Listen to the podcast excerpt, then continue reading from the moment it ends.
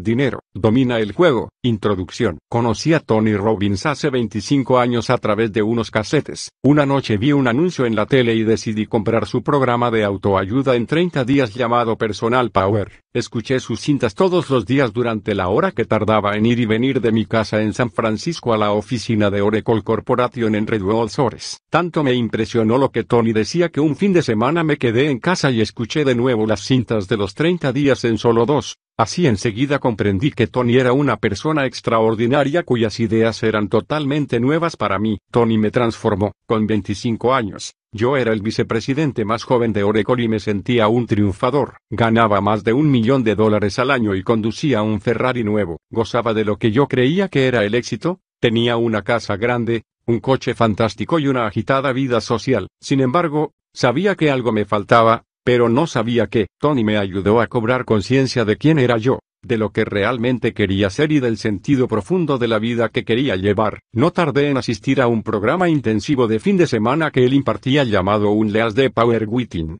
Libera tu poder interior. Allí fue donde realmente perfeccioné mi visión del mundo y decidí pasar a la acción. Me sumergí aún más profundamente en la obra de Tony Robbins y me dediqué, con todas mis fuerzas, a crear y lanzar salesforce.com. Apliqué las ideas y estrategias de Tony y creé un instrumento magnífico llamado V2MOM, que significa visión, valores, método, obstáculos y medición. Lo usé para enfocar como realmente deseaba mi trabajo y, en última instancia, mi vida. El programa consta de cinco cuestiones que Tony plantea. 1. ¿Qué quiero realmente? Visión. 2. ¿Qué es lo que importa? Valores. 3. ¿Cómo lo consigo? Método. 4. ¿Qué me impide conseguirlo? Obstáculos. 5. ¿Cómo sabré que lo he conseguido? Medición. Tony me dijo que mi calidad de vida dependía de la calidad de las preguntas que me hiciera. Enseguida empecé a organizar mi vida, mi trabajo y mi futuro haciéndome estas preguntas básicas y anotando las respuestas. Y lo que ocurrió fue sorprendente. El 8 de marzo de 1999, el día que inauguramos salesforce.com, Escribimos un V2 momio y les pedimos a nuestros 15.000 empleados que hagan lo mismo. Eso crea convergencia, conciencia y comunicación y se basa en lo que Tony me ha enseñado en las últimas dos décadas. Él dice que la repetición es la madre de la habilidad lo que nos permite dominar algo. Y por eso seguimos escribiendo y mejorando nuestros programas. Es uno de los motivos por los que la revista Forbes consideró Salesforce.com la empresa más innovadora del mundo cuatro años seguidos y la revista Fortune dice que somos la compañía informática más admirada del mundo y la séptima en la categoría de mejor lugar de trabajo de 2014. Hoy facturamos 5 mil millones de dólares anuales y continuamos creciendo. Puedo asegurar que Salesforce.com no existiría de no ser por Tony Robbins y sus enseñanzas. El libro que el lector se dispone a leer, con sus siete simples pasos para alcanzar la libertad financiera, puede hacer por él lo que el programa de audio de Tony Robbins Personal Power hizo por mí. Te permitirá aplicar a tu vida el saber de Tony, así como el de 50 de las mejores mentes financieras del mundo y te proporcionará los utensilios que necesitas para mejorar aún más su vida. Estoy seguro de que leyendo este libro entenderás lo que Tony pide a la vida y crearás tus propios métodos para alcanzar el éxito y la libertad. Cuando Tony me dijo el título del libro, lo primero que pensé fue, Tony, pero si tú no hablas de dinero, hablas de ayudar a la gente a conseguir una calidad de vida extraordinaria. Pronto vi que, en efecto, este texto no va de dinero, sino de cómo crear la vida que deseamos. Y parte de eso consiste en decidir qué papel queremos que desempeñe el dinero. El capital forma parte de nuestra vida. Lo que importa es que lo dominemos y no que él nos domine a nosotros. Solo así seremos libres para vivir la vida que queramos. Uno de mis mentores más queridos, el general Colin Powell, exsecretario de Estado y presidente del Estado Mayor Conjunto de Estados Unidos, decía lo siguiente del dinero, Pensemos en algo que nos guste hacer y hagámoslo bien, eso nos proporcionará satisfacción en la vida. Puede ser dinero o no,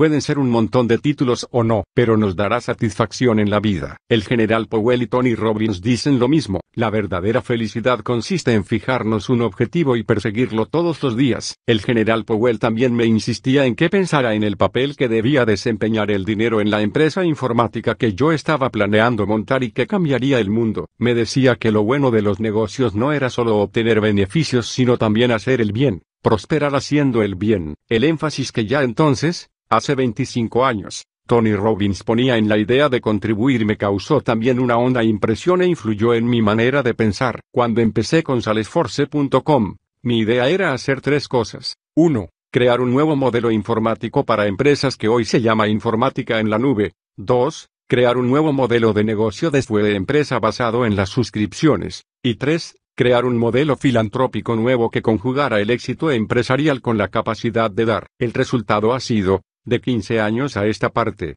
una empresa que ha transformado por completo la industria del SUE tiene una capitalización bursátil de más de 35 mil millones de dólares. Con todo, la mejor decisión que he tomado en mi vida fue dedicar el 1% del valor de las acciones de la empresa, el 1% de las ganancias y el 1% del tiempo de los empleados a un proyecto filantrópico llamado Fundación Sales Force, que ha concedido más de 60 millones de dólares en ayudas a organizaciones sin ánimo de lucro de todo el mundo ha ofrecido nuestros productos gratuitamente a más de 20.000 de esas organizaciones y ha permitido que las comunidades a las que éstas se dedican se beneficien de más 500.000 horas de trabajo voluntario de nuestros empleados. Todo esto fue posible porque Tony me ayudó a aclarar mis ideas respecto de lo que quería crear, dar y ser, y nada me ha hecho más feliz ni me ha procurado más satisfacción y alegría en mi vida. Por eso también participo con él en el programa de Sweep Out, con el que aspiramos a suministrar comida a más de 100 millones de personas al año y agua limpia e incontaminada a más de 3 millones de hogares al día,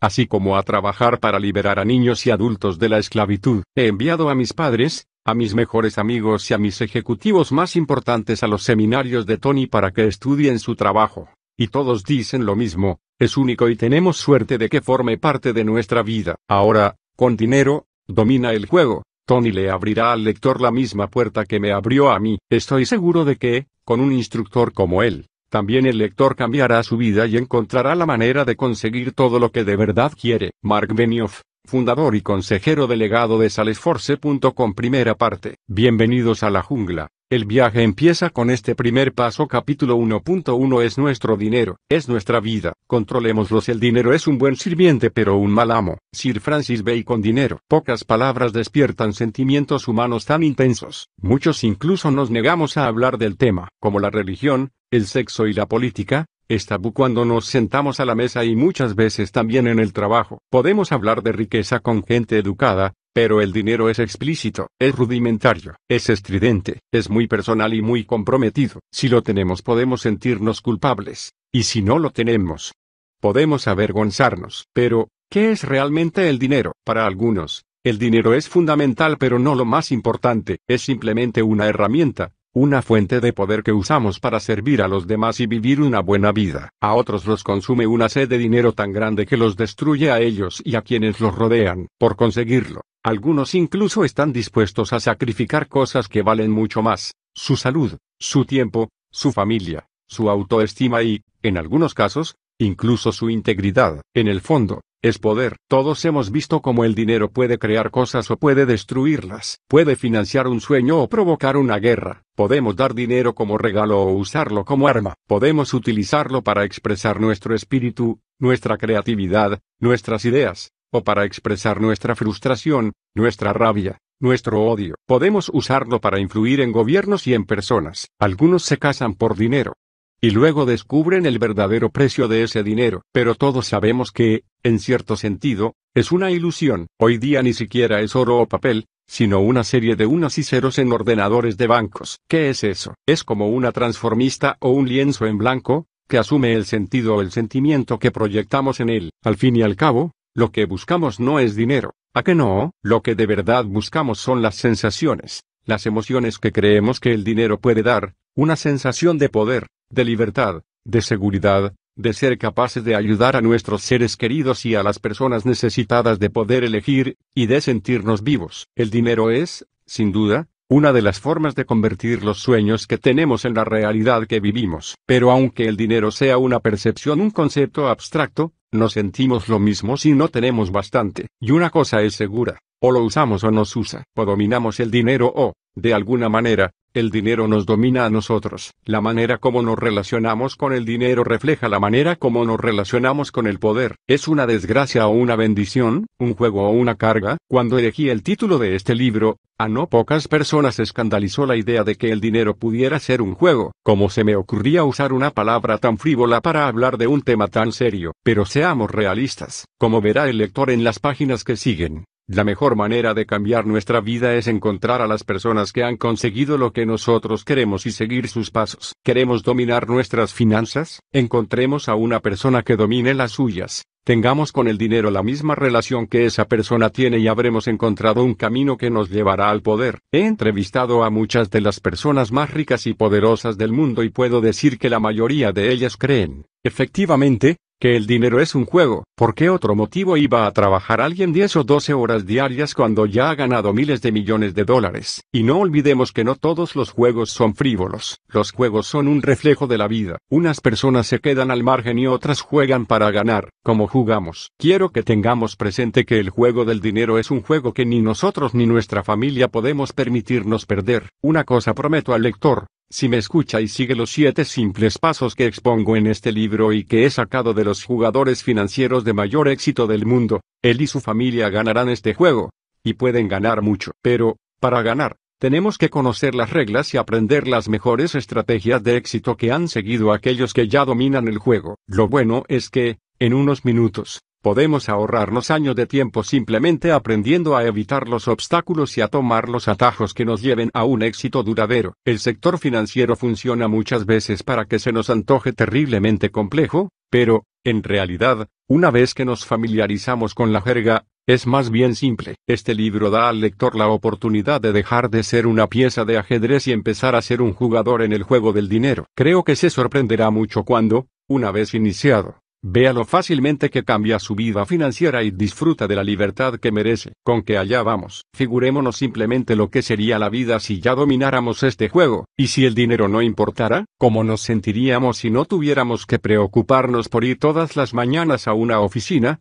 por pagar las facturas ni por tener que ahorrar para la jubilación. ¿Cómo sería vivir como nos diera la gana? ¿Cómo sería saber que podemos montar nuestro propio negocio cuando queramos, o comprarles una casa a nuestros padres y costearles la universidad a nuestros hijos, o tener la libertad de viajar por todo el mundo. ¿Cómo viviríamos si nos despertáramos todas las mañanas sabiendo que tenemos suficiente dinero no solo para subvenir nuestras necesidades más básicas, sino también para cumplir nuestros deseos y sueños. La verdad es que muchos seguiríamos trabajando, porque somos así, pero lo haríamos con alegría y por gusto. Nuestro trabajo continuaría, pero el estrés y la ansiedad desaparecerían. Trabajaríamos porque queremos, no porque tenemos que hacerlo. Eso es la libertad financiera. Pero, ¿no será soñar despiertos? Realmente es posible que las personas normales y corrientes y, sobre todo, nosotros, Hagamos ese sueño realidad, tanto si queremos vivir como el 1% como si solo queremos alcanzar esa tranquilidad que da saber que tenemos la jubilación asegurada. La verdad es que siempre podemos encontrar la manera de hacer el dinero que necesitamos. ¿Cómo? El secreto de la riqueza es sencillo. Procuremos hacer más que nadie por los demás, seamos más valiosos, hagamos más, demos más, sirvamos más, y tendremos la oportunidad de ganar más, ya sea porque servimos la mejor comida de Austin, Texas, porque somos los mejores vendedores de nuestra empresa, o porque incluso somos los fundadores de Instagram. Pero este libro no versa solo de cómo añadir valor, trata de cómo ir desde donde estamos hoy a donde queremos estar, ya sea en una situación financieramente segura, independiente o libre. Trata de cómo mejorar nuestra calidad de vida hoy desarrollando la única habilidad fundamental que la inmensa mayoría de los estadounidenses nunca han desarrollado, dominar el dinero. De hecho, el 77% de ellos, 3 de cada 4, dice que se preocupa por el dinero, pero solo el 40% reconoce que tiene algún tipo de plan de gastos o de inversión. Uno de cada tres baby boomers,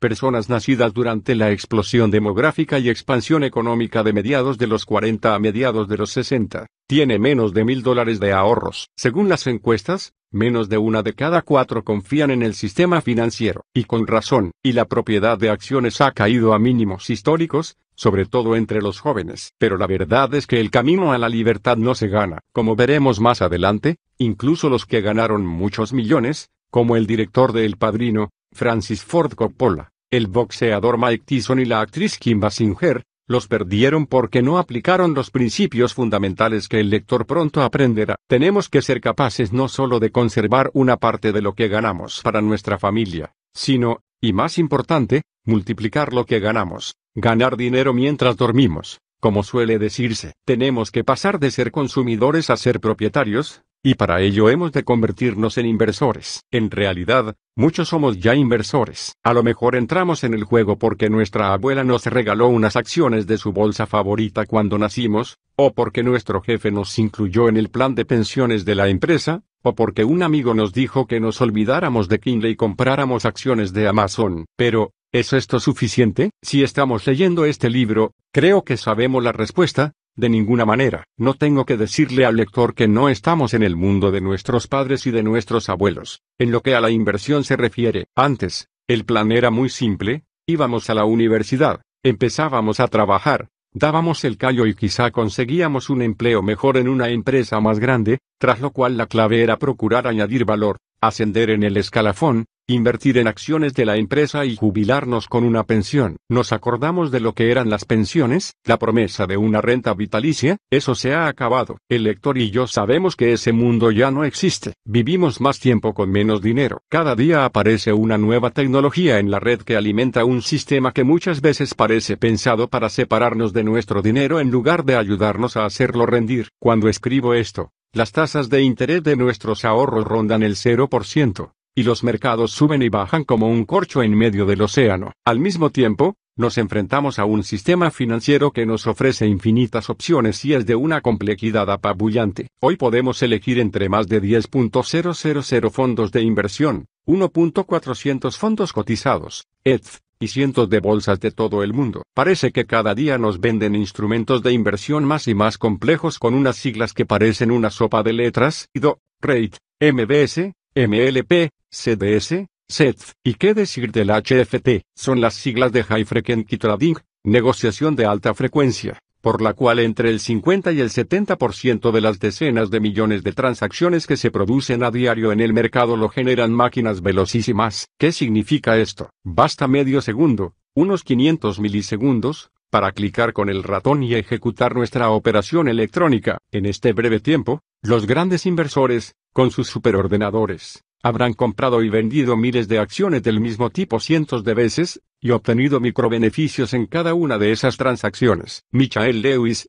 autor del Superventas sobre el HFT Flash Boys, la revolución de Wall Street contra quienes manipulan el mercado, Deusto, 2014, declaró en el programa 60 Minutos. El mercado bursátil estadounidense, el más emblemático del capitalismo global, está trucado por una combinación de bolsas, grandes bancos de Wall Street y operadores de alta frecuencia. Son capaces de adivinar nuestra intención de adquirir acciones de Microsoft, comprarlas antes que nosotros y vendernos las más caras. ¿Cuán rápida es esta gente? Una empresa de HFT se gastó unos 250 millones de dólares en tender cables de fibra óptica entre Chicago y Nueva York, alterando el paisaje con tal de reducir en 1,4 milisegundos el tiempo que tardaba en realizar sus transacciones. Pero ni siquiera eso basta. Hay intercambios que se verifican en cuestión de microsegundos o sea, de millonésimas de segundo, y pronto la tecnología HFT permitirá que dichos intercambios se verifiquen en cuestión de nanosegundos, o sea,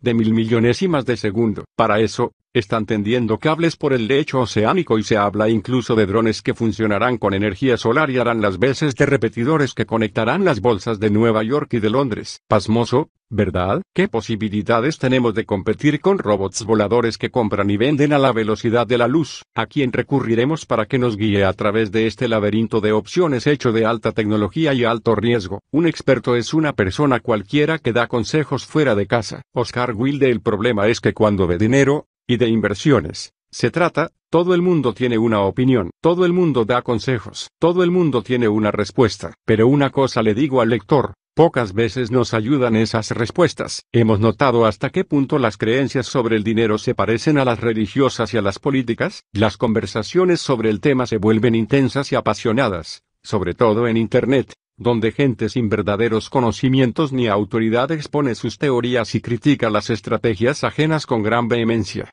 aunque no tengan un currículo que los avale. Es como si un psicólogo atiborrado de Prozac nos dijera cómo podemos tener una vida plena, o una persona obesa cómo adelgazar y ponernos en forma. Yo distingo entre expertos que hacen y expertos que hablan. No sé el lector, pero yo estoy harto de oír a esos expertos que le dicen a uno lo que tiene que hacer pero ellos no han hecho nada de provecho en su vida. Si el lector piensa que soy otro gurú de la inversión que va a hacerle maravillosas promesas, Se equivoca. Eso se lo dejo a los bufones financieros que nos recomiendan con mucho aspaviento que compremos las acciones de moda o que ahorremos e invirtamos en algún fantástico fondo de inversión. Ya sabemos, esos que nos prometen que nuestro dinero crecerá siempre a un interés compuesto del 12% anual, prodigan consejos que demasiadas veces carecen de fundamento y a menudo ni siquiera ellos invierten en los productos que recomiendan. Algunos creen sinceramente que nos ayudan, pero podemos ser sinceros y estar equivocados. Quiero que el lector sepa que no soy uno de esos pensadores positivos que nos llenan de entusiasmo y energía dándonos una imagen falsa del mundo. Yo creo en la inteligencia. Tenemos que ver las cosas como realmente son pero no peor de lo que son, Verlas así solo es una excusa para no hacer nada. A lo mejor el lector me conoce de haberme visto en la televisión sonriendo de oreja a oreja, pero no he escrito este libro para darle ánimos con unas cuantas frases positivas, sino para ayudarlo a profundizar en su vida, resolver problemas reales y seguir avanzando. Llevo 38 años obsesionado con encontrar estrategias y herramientas que mejoren inmediatamente la calidad de vida de las personas, y cuya efectividad he demostrado obteniendo resultados mesurables allí donde otros han fracasado. Con mis libros, Videos y programas de audio he llegado a más de 50 millones de personas de 100 países diferentes, y a otros 4 millones en actos en directo. Lo que sé desde siempre es que el éxito tiene sus claves. La gente no triunfa porque tenga suerte, hacen las cosas de otra manera. Me interesa esta gente, la que tiene una voluntad inquebrantable de aprender, crecer y lograr cosas. Que no se me malentienda, no me engaño. Sé que hay pocas personas en el mundo que están bien de salud y se mantienen en forma. La mayoría de las personas no tienen relaciones de amor y pasión que duren décadas, ni sienten una gratitud y alegría constantes. Hay pocas personas en el mundo que maximizan sus oportunidades de negocio, y aún hay menos que empiezan con poco o nada y llegan a ser financieramente libres. Pero unos pocos lo hacen, unos pocos sí tienen relaciones maravillosas, mucha alegría, Estupenda salud e inmensa gratitud. He estudiado a estos pocos que hacen cosas frente a los muchos que hablan. Si buscamos obstáculos, siempre encontraremos cosas malas. Pero también hay cosas buenas. Yo persigo la excelencia humana. Busco a esas personas que transgreden las normas y nos demuestran lo que es posible. Aprendo en qué se diferencian esas pocas personas extraordinarias de todos los demás y las emulo. Descubro lo que funciona. Lo aclaro lo simplifico y lo sistematizo de manera que ayude a las personas a prosperar. Desde los oscuros días de 2008, cuando el sistema financiero mundial casi se fue al garete, estoy obsesionado con la idea de ayudar a la gente normal y corriente a controlar su dinero y a combatir un sistema que demasiado a menudo se vuelve contra ella. Los problemas persisten y no parece que todas esas llamadas reformas del gobierno hayan servido para mucho. En algunos ámbitos, la cosa incluso ha empeorado. Para hallar respuestas, He entrevistado a 50 de las personas más influyentes del mundo del dinero. En este libro no encontrará el lector bustos parlantes ni opiniones mías. Oirá directamente a los maestros del juego, multimillonarios que partieron de la nada, premios Nobel y colosos de las finanzas. Estos son algunos de los maestros del dinero de los que el lector aprenderá en las páginas que siguen. John C. Bogle, sabio de 85 años con 64 de experiencia bursátil y fundador de Vanguard Group, la empresa de fondos de inversión número uno del mundo, Ray Dalio, fundador del mayor fondo de inversión de alto riesgo del mundo, con 160 mil millones de dólares en activos. David Swensen, uno de los mayores inversores institucionales de todos los tiempos, que incrementó la dotación de la Universidad de Yale de mil millones de dólares a más de 23.900 en menos de dos décadas. Kile Bass, un hombre que convirtió una inversión de 30 millones de dólares en 2 mil millones en dos años durante la crisis de las hipotecas de alto riesgo, hipotecas basura o subprime. Carlican, quien ha obtenido mejores resultados que Warren Buffett, el mercado y que casi todo el mundo en los últimos ciclos de 1, 5 y 10 años. Mary Callahan Does, a la que muchos consideran la mujer más poderosa del mundo de las finanzas. Es responsable de más de 2.500 millones de dólares en su calidad de consejera delegada de Morgan Asset Management. Charles Schwab, quien lideró una revolución que abrió Wall Street a los pequeños inversores y cuya emblemática empresa gestiona hoy 3.380 millones de dólares. Voy a presentar al lector a estas y a otras superestrellas que obtienen resultados constantes, década tras década, en mercados que suben y bajan, prosperan y se hunden. Juntos penetraremos en los secretos más recónditos de su éxito inversor y veremos cómo aplicarlos incluso a la cantidad de dinero más pequeña. Y esta es la clave. He escrito este libro basándome en la sabiduría intemporal de los mejores inversores del mundo. Después de todo, ninguno sabemos cómo estará la economía cuando el lector lea este libro. ¿Habrá inflación o deflación? ¿Será el mercado alcista o bajista? La idea es saber cómo sobrevivir y medrar sea cual sea la situación del mercado. Estos verdaderos expertos nos explicarán cómo. Además, abrirán su cartera de valores para mostrarnos a qué combinación de inversiones se encomiendan para capear todos los temporales, y responderán a esta pregunta, si no pudiéramos legar nuestra riqueza a nuestros hijos,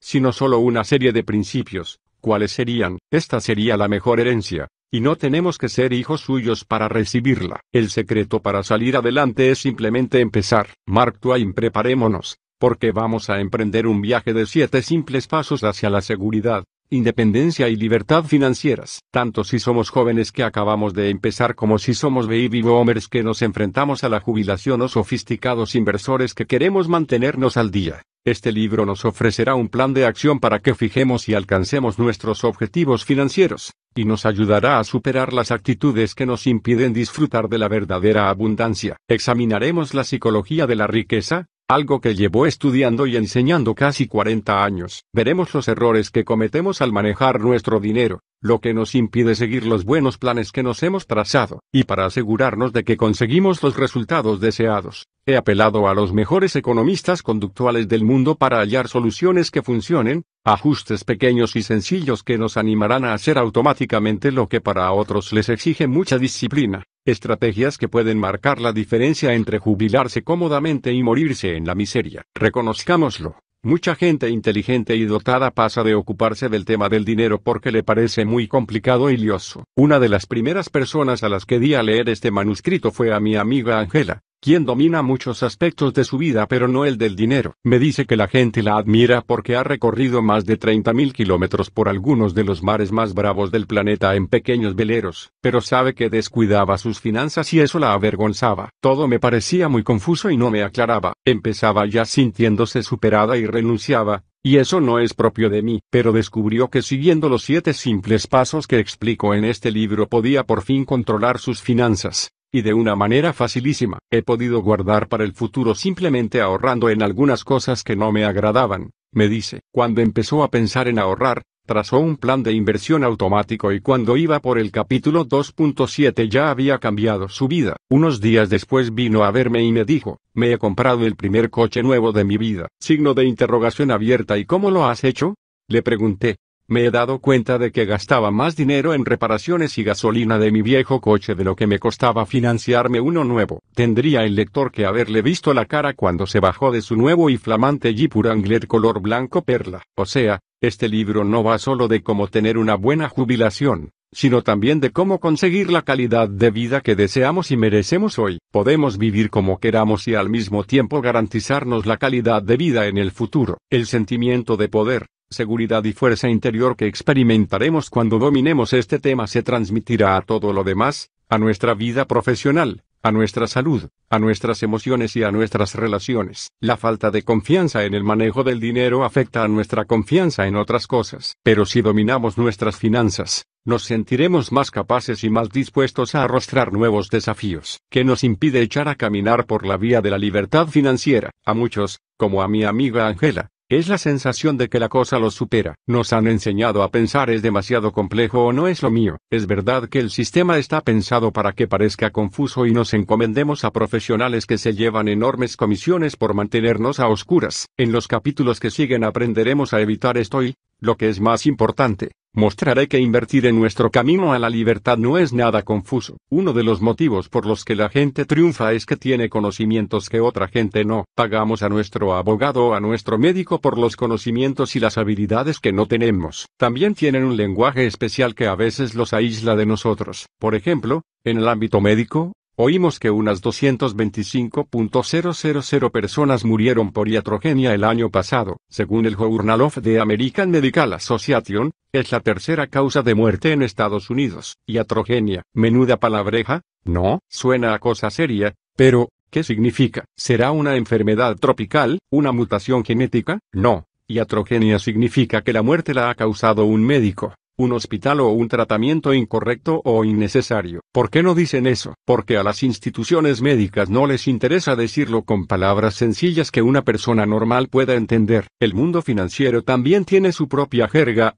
repleta de palabras que en realidad solo encubren comisiones y nos imposibilita darnos cuenta de que nos están sacando más dinero del que creemos. Espero que el lector me deje ser su traductor y su guía en este viaje. Juntos encontraremos la clave que nos permitirá entender esa complejidad que hace que la mayoría nos sintamos como extranjeros en el mundo de las finanzas. Hoy hay tanta información que incluso los inversores más finos se sienten abrumados, sobre todo cuando lo que se nos ofrece tiene poco que ver con lo que necesitamos. Por ejemplo, Imaginemos que sentimos un dolorcillo en el pecho y buscamos en Google la palabra corazón. ¿Qué sale? Nada sobre infartos. ¿Qué es lo que en ese momento nos interesa? Nos aparecen páginas y noticias del corazón, sí, pero no del órgano, sino de la vida privada de personajes famosos. ¿De qué nos sirve eso? Mi plan es servir al lector convirtiéndome en su motor de búsqueda personal, un motor de búsqueda inteligente, que filtre toda la información superflua y nociva, y ofrezca soluciones claras y sencillas. Antes de que nos demos cuenta, seremos también unos iniciados en los secretos del juego. Sabremos por qué andar a la casa del rendimiento no funciona, por qué nadie puede ganar al mercado a largo plazo, salvo unos cuantos unicornios, un grupo reducido y exclusivo de magos financieros a los que la gente en general no tiene acceso, pero que presentaré al lector en los capítulos que siguen y porque la gran mayoría de los expertos financieros no cumplen la responsabilidad legal de servir nuestros intereses. Demencial, ¿verdad? Aprenderemos por qué el rendimiento que los fondos de inversión anuncian no es el que obtenemos realmente. Encontraremos soluciones que podrían sumar literalmente millones de dólares al rendimiento de nuestras inversiones. Hay estudios estadísticos que muestran que podemos ahorrar entre 150.000 y 450.000 dólares simplemente aplicando los principios expuestos en la segunda parte de este libro. Nos embolsaremos el dinero que de otra manera nos cobrarían en comisiones. Aprenderemos también cómo hacer crecer nuestro dinero con el 100% del capital principal protegido. Porque eso es lo bueno de este libro,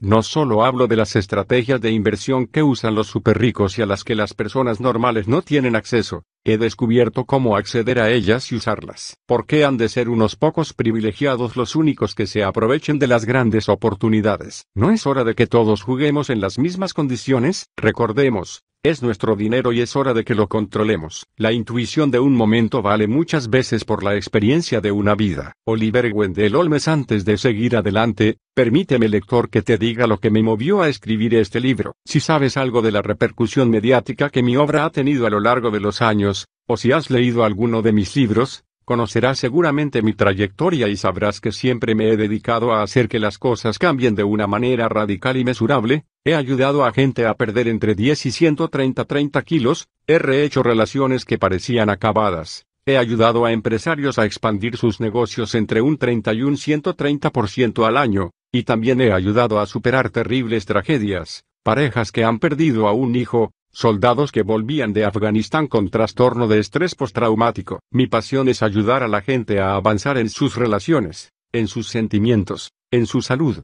en sus profesiones y en sus finanzas. Llevo casi 40 años teniendo el privilegio de instruir a personas de toda clase y condición, incluyendo a algunos de los hombres y mujeres más poderosos del planeta. He trabajado con presidentes de Estados Unidos y con empresarios de pequeños negocios. He ayudado a mejorar el rendimiento de estrellas del deporte como Wayne Gretzky, el gran jugador de hockey sobre hielo, al principio de mi carrera, y como Serena Williams, he tenido el privilegio de trabajar con actores oscarizados como el frío Leonardo DiCaprio y el cálido Jackman. Mi obra ha influido en la vida y el rendimiento de grandes artistas del espectáculo como Aerosmith, Green Day, User, Pitbull y LL Cool J, así como de hombres de negocios multimillonarios como el magnate de los casinos Steve Wynn y el mago de Internet Mark Benioff. De hecho, Mark dejó su trabajo en Oracle y creó Salesforce.com después de asistir a uno de mis seminarios Unleas de Power Within en 1999. Hoy, su compañía vale 5 mil millones de dólares y ha sido nombrada la empresa más innovadora del mundo por la revista Forbes los últimos cuatro años. Es evidente,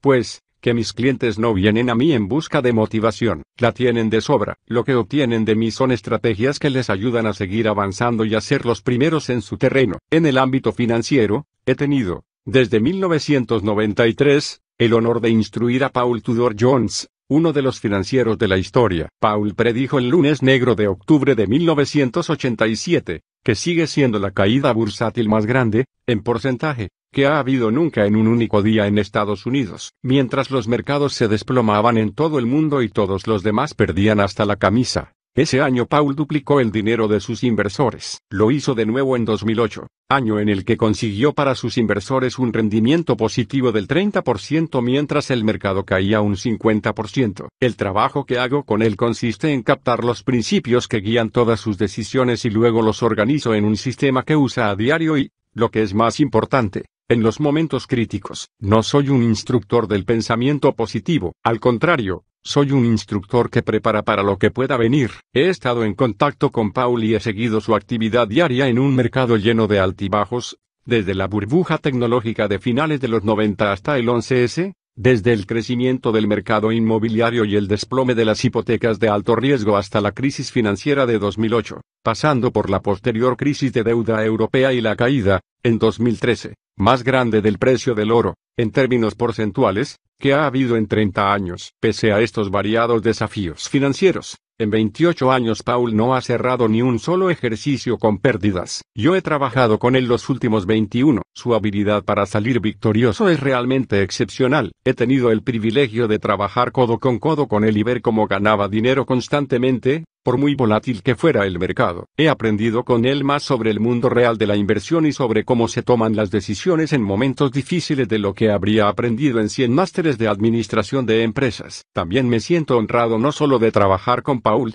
sino de que sea uno de mis más queridos amigos. Lo que me gusta y respeto de él es que no solamente obtiene buenos resultados para sí mismo, sino que es uno de los mayores filántropos del mundo. En el curso de estos años, he visto cómo hacía que la Fundación Robin Hood pasara de la simple idea de emplear los recursos del libre mercado para aliviar la pobreza en Nueva York, a ser lo que la revista Fortune ha llamado una de las organizaciones filantrópicas más innovadoras e influyentes de nuestro tiempo. Esta fundación lleva ya repartidos más de 1.450 millones de dólares en ayudas e iniciativas, y ha cambiado la vida de millones de personas. También he aprendido mis propias lecciones en el camino, algunas veces a costa de no pocos errores, para evitar los cuales, por cierto, y en la medida de lo posible, está pensado este libro. Llevo mis cicatrices de Wall Street. A los 39 años saqué a bolsa una empresa y vi cómo, en cuestión de semanas, mi patrimonio neto ascendía a 400 millones de dólares, para a continuación desplomarse con la crisis de las empresas electrónicas del año 2000. Pero esta corrección del mercado no fue nada comparada con lo ocurrido en estos años. La crisis económica de 2008-2009 ha sido la peor desde la Gran Depresión. Recuerda el lector que pareció que el mundo financiero se acababa, el índice bursátil Dow Jones cayó un 50%, arrastrando consigo los planes de pensiones estadounidenses 401k.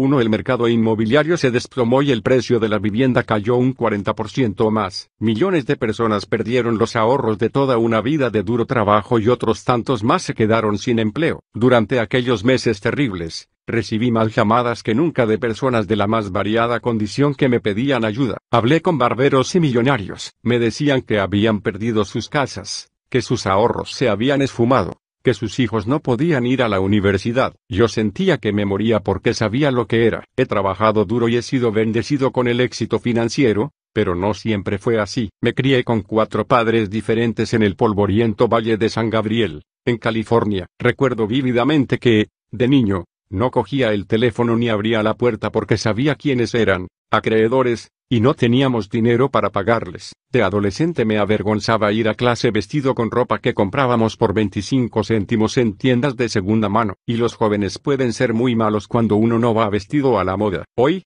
comprar en tiendas de segunda mano quedaría muy bien, ya ves, y cuando por fin me compré mi primer coche, un destartalado escarabajo Volkswagen de 1960, le faltaba la marcha atrás y por eso siempre lo aparcaba en cuesta, y nunca tenía dinero para gasolina. Gracias a Dios no me creí la teoría de que así es la vida. Encontré la manera de superar mis circunstancias. Debido a estas experiencias, no soporto ver a nadie sufrir. Me saca de quicio. Y 2008 causó más sufrimiento económico inútil del que había visto en mi vida. Inmediatamente después del colapso del mercado bursátil, Todo el mundo convino en que había que hacer algo para corregir el sistema. Esperé a que esos cambios se produjeran. Pero años después las cosas seguían igual, y cuanto más me informaba sobre las causas de la crisis financiera, más me sublevaba. Mi punto de inflexión personal fue ver un documental oscarizado que se titulaba Inside Job, narrado por Matt que trataba de los pistoleros de Wall Street, especuladores que asumieron grandes riesgos con nuestro dinero y casi destruyeron la economía, y su castigo, nosotros, los contribuyentes, los salvamos y de algún modo fueron los mismos personajes los que se pusieron al frente de la recuperación. Al final del documental hervía de frustración, pero convertí mi rabia en una pregunta, ¿Qué puedo hacer? La respuesta es este libro. No hay amigo más leal que un libro. Ernest Hemingway no fue una decisión fácil. Llevaba sin escribir un libro importante casi 20 años. El año pasado volé de media un día de cada cuatro y viajé a más de 15 países. Dirijo unas 12 empresas y una organización sin ánimo de lucro. Tengo cuatro hijos. Una esposa estupenda y una misión que me gusta y por la que vivo. Decir que tengo una vida plena es decir poco. Mis dos libros, Poder sin límites y despertando al gigante interior, fueron superventas en todo el mundo y eso fue enormemente gratificante, pero hasta ahora no había tenido el impulso de volver a escribir. ¿Por qué? Porque me gusta el vivo y el directo, me gusta la experiencia de la inmersión total, la inmediatez y flexibilidad de comunicarme con cinco o diez mil personas a la vez,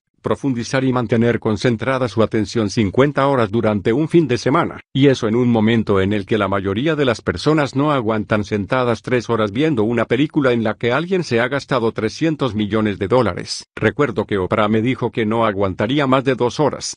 Y 12 después se subía a una silla y le gritaba a la cámara. Es una de las mejores experiencias de mi vida. Usted me dijo que le gustaba mi trabajo, pero que no estaría todo el fin de semana. Como Oprah, Acabó pasándoselo en grande. 50 horas después me dijo, es como dar uno de los mejores conciertos de mi vida. No hacía más que tomar notas y me has hecho desternillarme de risa. Mi experiencia del acto en vivo y en directo está tan llena de emoción, música, inspiración y sabiduría que la gente se ve impelida a pasar a la acción. No solo piensan y sienten, también cambian, transforman, y mi lenguaje corporal y mi voz son fundamentales en mi estilo de enseñanza. Por eso he de confesar que, cuando me pongo a escribir palabras en una página, me siento como si me hubieran puesto una mordaza y atado una mano a la espalda. En fin, que vi que podía llegar a más de 10 millones de personas con una simple charla en el TED. ¿Qué me hizo cambiar de opinión? Pues, la crisis financiera produjo mucho dolor, pero también nos hizo reconsiderar lo que más importa en nuestra vida, cosas que nada tienen que ver con el dinero. Fue la ocasión de volver a los fundamentos, a los valores que nos han sustentado en otros momentos difíciles. A mí me hizo recordar los días en los que, sin techo, dormía en mi coche y buscaba la manera de cambiar mi vida, como lo hice, con libros. Los libros me ayudaron a salir adelante. Yo siempre he sido un lector voraz, de joven. Me propuse leerme un libro al día. Me imaginaba que los líderes son lectores. Me apunté a un curso de lectura rápida. No leía un libro al día, pero en siete años leí más de 700 en busca de respuestas que me ayudaran a mí y a los demás. Libros de psicología, de organización del tiempo, de historia, de filosofía, de fisiología. Quería saberlo todo sobre cualquier cosa que pudiera cambiar inmediatamente mi calidad de vida y la del prójimo. Pero los libros que más profunda impresión me causaron fueron los que leí de niño. Fueron el billete con el que salí de un mundo de adversidad, un mundo sin futuro. Me transportaron a una región de posibilidades ilimitadas. Recuerdo el ensayo sobre la confianza en sí mismo de Ralph Waldo Emerson y las líneas, hay un momento en la formación de toda persona en la que llegamos al convencimiento de que la envidia es ignorancia, de que la imitación es suicidio, y de que, para bien o para mal, debemos tomar las riendas de nuestro destino. Otro libro fue el del filósofo James Allen como un hombre piensa, alusión al proverbio bíblico como un hombre piensa. Así es su corazón. Lo leí en un momento en el que mi mente era un campo de batalla lleno de miedo. Me enseñó que todo lo que creamos en nuestra vida empieza con el pensamiento. Devoré biografías de grandes líderes, grandes pensadores, grandes hombres de acción, como Abraham Lincoln, Andrew Carnegie, John F. Kennedy y Víctor Frankl. Me di cuenta de que los grandes hombres y mujeres del mundo sufrieron mucho más que yo. No eran simplemente personas con suerte o afortunadas, había algo en ellos, una fuerza invisible que les impedía conformarse con menos de lo que podían hacer, ser y dar. Me di cuenta de que la biografía no es el destino, de que mi pasado no equivalía a mi futuro. Otro de mis libros favoritos fue un clásico de la literatura estadounidense, el libro de 1937 de Napoleón Hill Piense y hágase rico. En los primeros 20 años del siglo XX,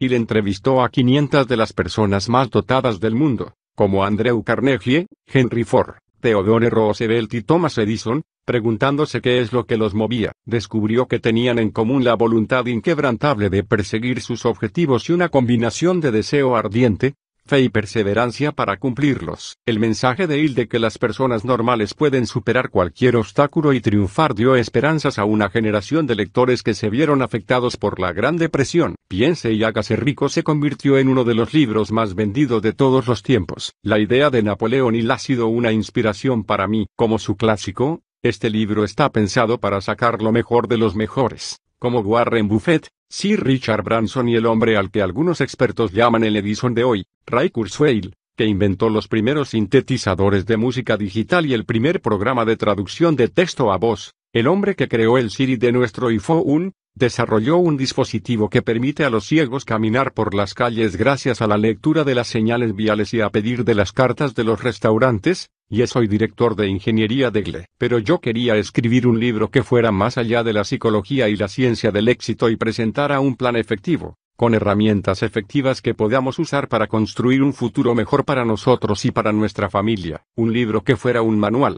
una guía que nos oriente en la nueva economía. Cuando me convencí de nuevo del poder de los libros, pensé, tengo que hacer que estas respuestas lleguen a todo el mundo. Y con la tecnología actual, este libro tiene una serie de grandes ventajas que nos ayudarán a seguir adelante. Tiene segmentos electrónicos que nos permiten consultar la red y oír a algunos de los hombres y mujeres a los que entrevisté. Tenemos una aplicación diseñada para animarnos a seguir los siete simples pasos de modo que no solo aprendamos las ideas sino también las pongamos en práctica y alcancemos la libertad financiera que merecemos. Por cierto, cuando me embarqué en esta aventura, la gente me decía que estaba loco. Muchos llamados expertos signo de exclamación abierta y hasta amigos, me avisaron de que era un disparate querer llevar el complejo mundo de las finanzas a un público vasto. Incluso mi editor me pidió que escribiera otra cosa, pero yo sabía que podía hacerlo si encontraba las mejores voces que me guiaran. La mayoría de las personas a las que entrevisto aquí no conceden entrevistas, o conceden muy pocas. Pueden hablar en el Foro Económico Mundial de Davos, Suiza, o en el Consejo de Relaciones Exteriores, pero nunca antes había llevado nadie su conocimiento y su voz al público en general. Compartir su saber de suerte que todo el mundo pueda actuar de acuerdo con él se convirtió en la misión de este libro. He tenido el honor de trabar excelentes relaciones con algunas de las personas más influyentes del mundo, amigos situados en altas esferas que estuvieron dispuestos a hacer una cuantas llamadas en mi nombre. Pronto se me abrieron las puertas y tuve acceso a los maestros del juego. Bienvenidos a la jungla. Welcome to the jungle. Gunsene apóstrofe Roses. ¿Por dónde empezar? Pues, por una persona de la que la mayoría de la gente no ha oído hablar, y eso que lo han llamado el Steve Jobs de la inversión. Pero si les preguntamos a los líderes financieros mundiales, como la presidenta de la Reserva Federal, el jefe de un banco de inversión o el presidente de Estados Unidos, veremos que todos conocen a Ray Dalio, leen sus informes semanales. ¿Por qué? Porque los gobiernos lo llaman para preguntarle qué hacer y él invierte el dinero de esos gobiernos. Lo mismo hacen los fondos de pensiones y las aseguradoras. Es el fundador de Bridgewater Associates, el fondo de alto riesgo más grande del mundo, que administra activos por valor de 160 mil millones de dólares cuando un gran fondo del mismo tipo maneja como mucho 15 mil millones de dólares. Antes había que tener un patrimonio de 5 mil millones y hacer una inversión inicial de 100 millones simplemente para suscribirse al fondo, pero no nos molestemos en intentarlo. No aceptará nuestro dinero ni el de nadie, en este momento. La historia de Ray Dalio es curiosa. Nació en Queens, Nueva York, es hijo de un músico de jazz y de una ama de casa. Todo empezó cuando, siendo un caddy en el campo de golf del distrito, recibió los primeros consejos bursátiles. Ahora tiene unos 14 mil millones de dólares y es la trigésima primera persona más rica de Estados Unidos. ¿Cómo lo hizo? Yo tenía que averiguarlo. He aquí un hombre cuyo fondo pure alfa, según la revista Barrons, solo ha perdido dinero tres veces en 20 años y en 2010 produjo un rendimiento del 40% para sus principales clientes. Desde la creación del fondo, en 1991, ha producido un rendimiento anual compuesto del 21%, sin descontar comisiones. Si hay una persona a la que quería preguntarle, ¿Puede el inversor normal seguir ganando dinero en este mercado volátil y demencial?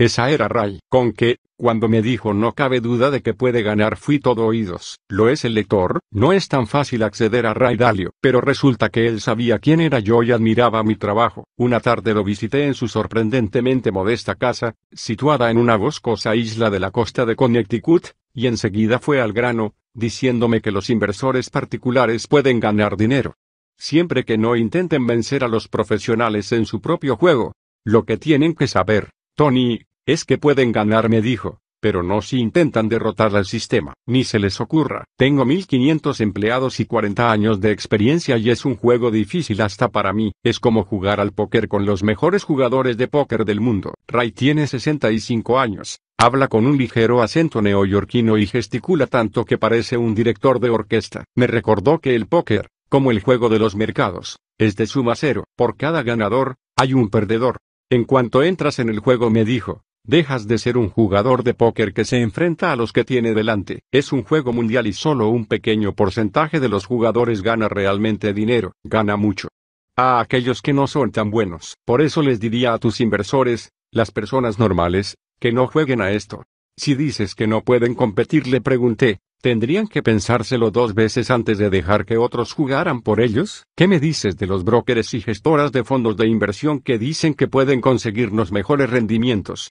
Creemos que vamos al médico, pero no son médicos, me contestó. Nos han educado para que confiemos completamente en los médicos y hagamos lo que nos dicen sin pensar, esperando que tengan todas las respuestas. Pero Ray Dalio dice que las gestoras de dinero típicas no nos ayudarán a ganar porque tampoco tienen ni la capacidad ni los recursos para jugar a lo grande. Si los tuvieran, no podríamos acceder a ellos. Las Olimpiadas continuó Ray son fáciles comparadas con esto. Este juego es más competitivo. Podemos pensar en nuestro broker y preguntarnos, ¿es un tipo listo? Puede ser listo, puede preocuparse por nuestro dinero, pero tenemos que preguntarnos, ¿cuántas medallas ha ganado? Hay que tener muchísimo cuidado, porque hay mucha gente que puede aconsejarnos, pero han de ser lo bastante buenos como para ganar a los mejores. ¿Cuál es, pues, la respuesta?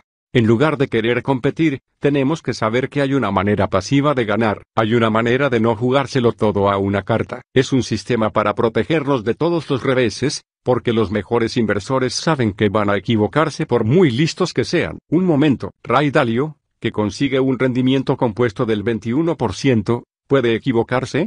Sí, Tony, Puedo equivocarme, me dijo. Todos nos equivocamos. Por eso tenemos que crear un sistema que nos proteja. Y, así, al cabo de casi tres horas de conversación, llegaba el momento de hacer la gran pregunta. Signo de interrogación abierta. ¿Y cuál es ese sistema? Y Ray me dijo, Tony, la última vez que acepté dinero había que tener un patrimonio de 5 mil millones de dólares para acceder a mi conocimiento y la inversión mínima era de 100 millones. Es muy complejo y cambia constantemente. Signo de exclamación abierta vamos, hombre.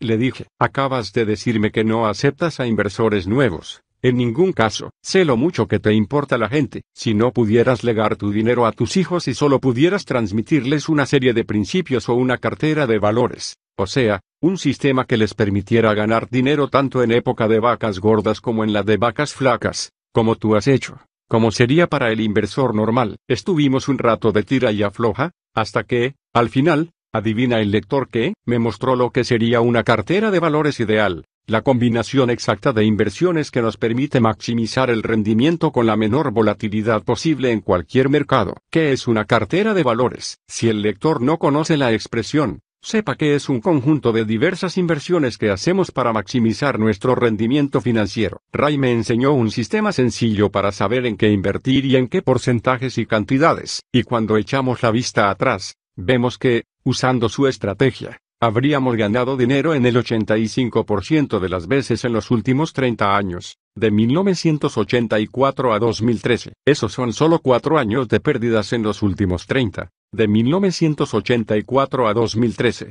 con unas pérdidas máximas del 3,93% en un año, y un promedio anual negativo de solo 1,9%, y uno de esos cuatro años malos las pérdidas fueron solo del 0,03%, lo que la mayoría consideraría dentro del llamado umbral de rentabilidad, break-even. En 2008 solo habríamos caído un 3,93%, cuando el resto del mercado perdía un 51% del punto máximo al mínimo, Y eso solo siguiendo los consejos de Ray. Este plan ha conseguido un rendimiento medio de casi el 10% anual, descontadas las comisiones. Y es un plan de inversiones que podemos aplicar fácilmente nosotros. Y es uno de los sistemas usados por los mayores inversores del mundo que aprenderemos cuando lleguemos a la sexta parte de este libro, invirtamos como el 0,001%. El manual del multimillonario. Supongo que el lector querrá adelantarse y ver enseguida esa cartera de valores pero quiero recordarle que hay siete simples pasos que debe seguir para que la cosa funcione. Si no sabemos de dónde vamos a sacar el dinero que queremos invertir, ni cuáles son nuestros objetivos ni las reglas del juego,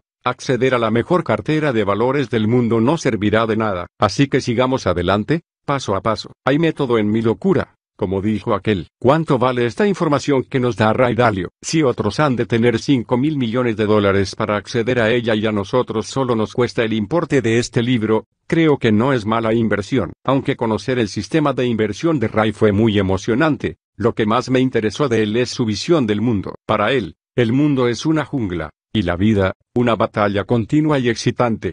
Así veo yo la vida, Tony me dijo, todos queremos algo, algo que representa una mayor calidad de vida, pero para alcanzarlo tenemos que atravesar una jungla llena de peligros. Si la cruzamos tendremos la vida que deseamos. Es como si estuviéramos en un lado de la jungla y si pasáramos al otro lado tendríamos un trabajo magnífico y una vida estupenda. Pero están todos esos peligros que pueden matarnos. ¿Con qué? ¿Nos quedamos en este lado de la jungla o nos adentramos en ella? ¿Cómo solucionamos este problema? Ray se adentra en la jungla acompañado de amigos listos y leales, y preguntándose siempre, ¿qué es lo que no sé?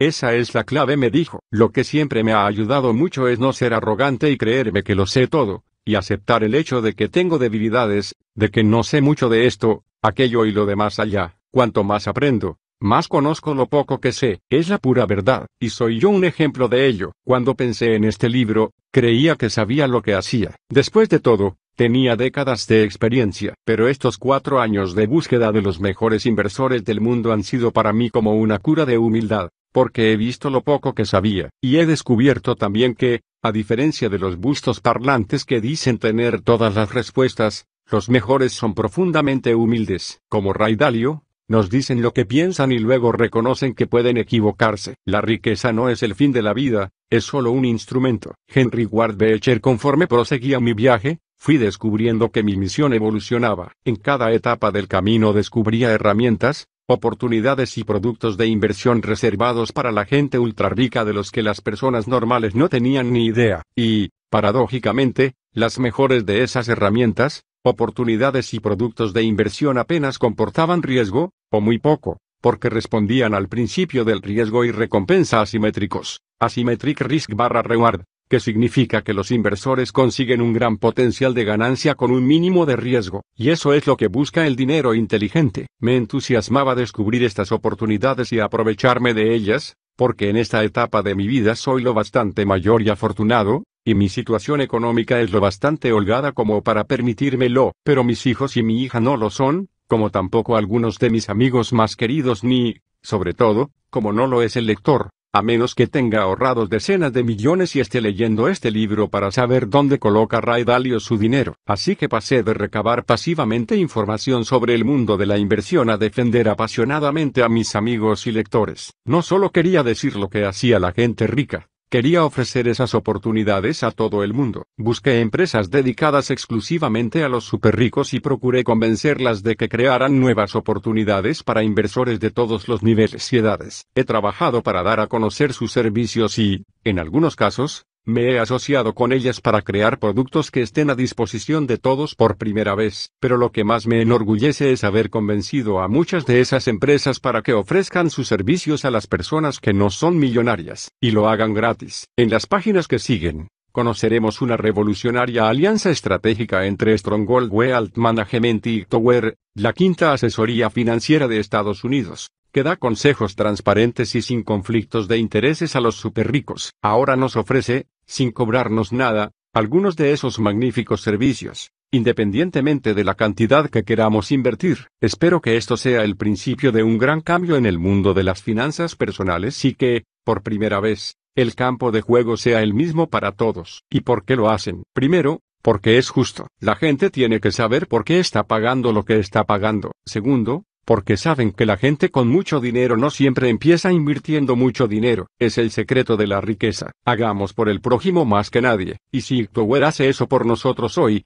es porque esperan no lo olvidemos mañana. Seremos unos fans entusiastas y unos clientes fieles para siempre. Nosotros obtenemos la ayuda que necesitamos gratis y Ictower consigue un cliente futuro. Esto se llama sinergia financiera. Es una situación en la que todos ganan que rara vez se presenta en el mundo de Wall Street. El bien hablar crea confianza. El bien pensar crea profundidad. El bien dar crea amor. Lao Tse una de las grandes ventajas de dominar el juego no es solo poder ganar, sino también ganar lo suficiente para ayudar a otros. Por muy apurada que sea nuestra situación, siempre habrá gente que sufra más que nosotros. Cuando alguien crea riqueza, tiene el privilegio y, creo, la responsabilidad de ayudar a aquellos que acaban de emprender el viaje o han sufrido alguna tragedia que los ha apartado del camino. Como contaré más adelante, mi familia fue objeto de un sencillo gesto de generosidad cuando no teníamos literalmente nada que comer, y aquello cambió por completo mi visión de la gente y de la vida. Me ayudó a ser como soy. Por eso llevo décadas alimentando a más de dos millones de personas al año con mi fundación Anthony Robbins.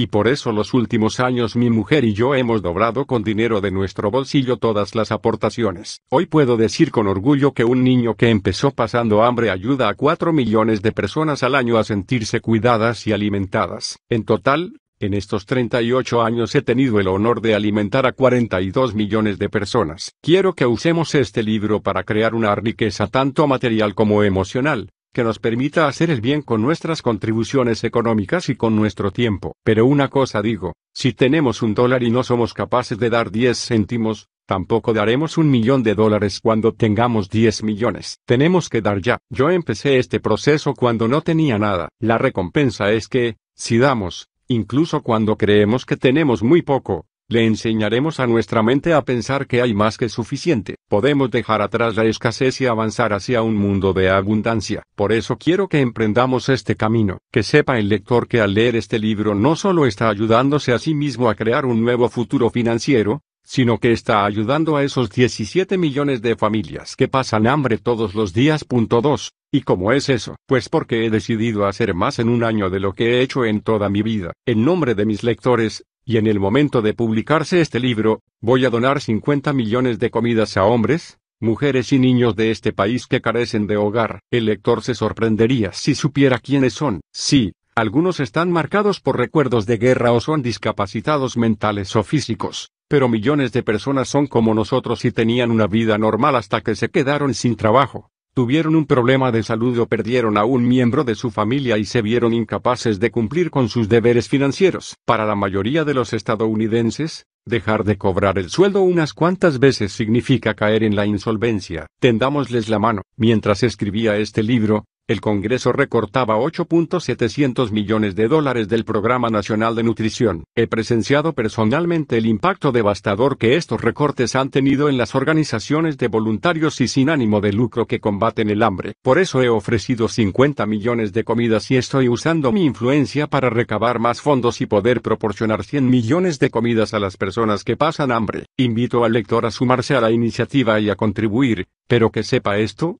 por el hecho de haber comprado este libro, que sostiene en la mano o lee en el iPad, está alimentando personalmente a 50 personas. Lo que espero es que, cuando termine de leerlo, se anime también a hacer una pequeña donación. En el último capítulo digo cómo podemos usar la calderilla para cambiar el mundo. Hay muchas maneras sencillas y agradables de dar y de crear un legado del que podamos sentirnos orgullosos. Bueno, menudo capítulo. Sé que he dicho muchas cosas, pero espero que no se haya hecho pesado. He interesado al lector en lo que realmente puede hacer con su vida a partir de ya. ¿Se imagina lo que será pasar de lo que ahora es a lo que quiere ser? ¿Qué diría si su experiencia con el dinero dejara de ser un motivo de estrés y se convirtiera en una fuente de emoción y orgullo? Prometo al lector que cuando domine esta parte de su vida sentirá no solo que es capaz de triunfar en el sentido financiero, sino también en otros ámbitos de su vida que importan más. ¿Está preparado? Una última cosa. Si el lector ha leído hasta aquí, lo felicito, porque forma parte del 10% de la población que compra un libro de ensayo. Así es, desgraciadamente, las estadísticas muestran que menos del 10% de las personas que compran un libro leen más del primer capítulo. ¡Qué absurdo! No, he escrito este libro para que se lea fácilmente pero también para darle al lector la oportunidad de profundizar, de dominar el juego, de adquirir las competencias que le permitan dominar su mundo financiero de una vez para siempre. No quiere ser un breve manual del inversor, por eso lo invito y lo reto a recorrer todo el camino conmigo a través de estas páginas. Le prometo que la recompensa que obtendrá le durará años, con que pasemos la página y veamos, de manera somera, lo que se necesita para tener una renta vitalicia, un sueldo que nos permita vivir como vivimos, o llevar el estilo de vida que deseemos, sin tener que volver a trabajar nunca más. Cuando lo consigamos, solo trabajaremos cuando queramos. Hagámonos una idea del trayecto que nos espera y descubramos los siete simples pasos para alcanzar la libertad financiera. Capítulo 1.2 Los siete simples pasos para alcanzar la libertad financiera. Creemos una renta vitalicia un viaje de mil kilómetros empieza con un paso. Lao Tse dígame el lector una cosa. ¿Ha pasado alguna vez por la experiencia la humillante experiencia de jugar a un videojuego con un niño, ¿quién gana siempre? El niño, desde luego, pero, ¿cómo lo hace? ¿Es más listo, más rápido, más fuerte que nosotros? La cosa funciona así. Estamos visitando a nuestro sobrino o sobrina y nos dice, signo de exclamación abierta ven a jugar conmigo, tío Tony, enseguida protestamos, no, no, no sé jugar a eso, juega tú, signo de exclamación abierta vamos, es fácil, Dicen ellos, déjame que te enseñe, y se cargan a unos cuantos malos en cuanto aparecen en la pantalla. Nosotros nos resistimos otro poco, y ellos insisten, signo de exclamación abierta va, va, porfa, porfa, como queremos mucho al pequeño, cedemos, y entonces pronuncian las simples palabras que nos dicen que hemos caído en sus redes, signo de exclamación abierta tú primero, decidimos, pues, jugar, vamos a enseñarle unas cuantas cosas, ¿y qué pasa? Pum, pum, ¡Pum! En 3,4 segundos estamos muertos, con un tiro en la sien, eliminados. Entonces nuestro sobrinito coge la pistola y se lía a tiros. Los malos caen del cielo y se escabullen por las esquinas a la velocidad del rayo. Nuestro sobrino anticipa sus movimientos y va cargándoselos uno tras otro. 45 minutos después nos toca de nuevo. Ahora estamos mosqueados y nos empleamos más a fondo. Esta vez duramos nada más y nada menos que 5 segundos, y nuestro sobrino juega otros 45 minutos ya lo sabemos. ¿Por qué ganan siempre estos pequeños? ¿Porque tienen mejores reflejos? ¿Porque son más rápidos? Es porque han jugado a ese juego antes. Ya tienen uno de los grandes secretos de la riqueza y el éxito. Saben anticipar el camino. Recordemos esto, la anticipación es la clave del poder. Los perdedores reaccionan, los líderes se anticipan, y en las páginas que siguen aprenderemos a anticiparnos gracias a los mejores de los mejores. Ray Dalio, Paul Tudor Jones y otros 50 grandes líderes financieros están aquí para ayudarnos a anticipar los problemas y retos que puedan presentársenos en nuestro camino a la libertad financiera y a no chocar con ellos. Como dice Ray Dalio, el mundo de las finanzas es una jungla llena de cosas que pueden matarnos financieramente, y necesitamos personas de confianza que nos guíen y nos ayuden a atravesar esa jungla. Con su ayuda vamos a trazar un plan que nos permita anticipar los obstáculos, evitar estreses innecesarios y llegar a nuestro destino financiero ideal. Quiero dar una rápida idea de a dónde nos dirigimos y cómo he organizado este libro, para que podamos usarlo de la mejor manera posible. Pero antes dejemos claro lo que nos mueve realmente. Este libro persigue un objetivo principal, prepararnos para tener una renta vitalicia sin necesidad de trabajar, verdadera libertad financiera, y lo bueno es que eso puede conseguirlo cualquiera, aunque estemos hasta el cuello de deudas. Sí, aún así, con un poco de tiempo, la debida dedicación y aplicando las estrategias correctas, podremos conseguir seguridad e incluso independencia financiera en unos pocos años. Antes de empezar a dar esos pasos,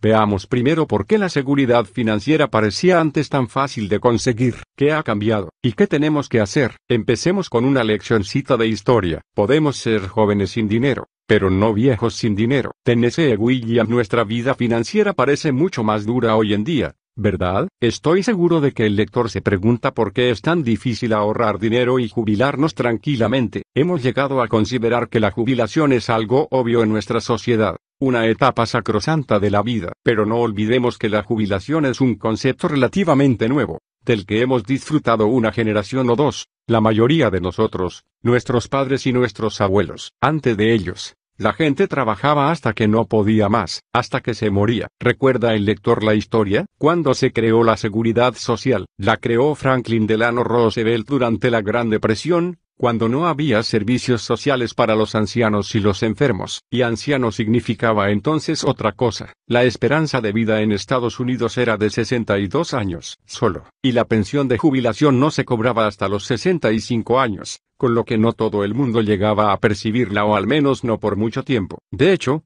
el mismo Roosevelt no vivió lo bastante para cobrarla, aunque tampoco lo necesitaba. Murió a los 63 años. La implantación de la seguridad social alivió el sufrimiento de millones de estadounidenses en un momento de crisis, pero no estaba pensada para sustituir los ahorros de la jubilación, no era sino un suplemento para cubrir las necesidades más básicas, y el sistema no se diseñó para el mundo en el que vivimos hoy. Esta es la nueva realidad. Hay un 50% de posibilidades de que, en un matrimonio, al menos uno de los cónyuges viva hasta los 92 años, y un 25% de que lo haga hasta los 97. ¡Wow! Nos acercamos rápidamente a una esperanza de vida de 100 años, y con vidas más largas, los años de jubilación serán más, muchos más. Hace 50 años, la duración media de la jubilación era de 12 años. Una persona que se jubile hoy a los 65 puede vivir hasta los 85 o más. Son 20 años más de jubilación, y eso es la media. Algunos vivirán más y tendrán 30 años de jubilación. No es posible financiar una jubilación de 30 años con 30 años de trabajo. No podemos esperar financiar una jubilación tan larga ahorrando el 10% de nuestros ingresos. John Soben,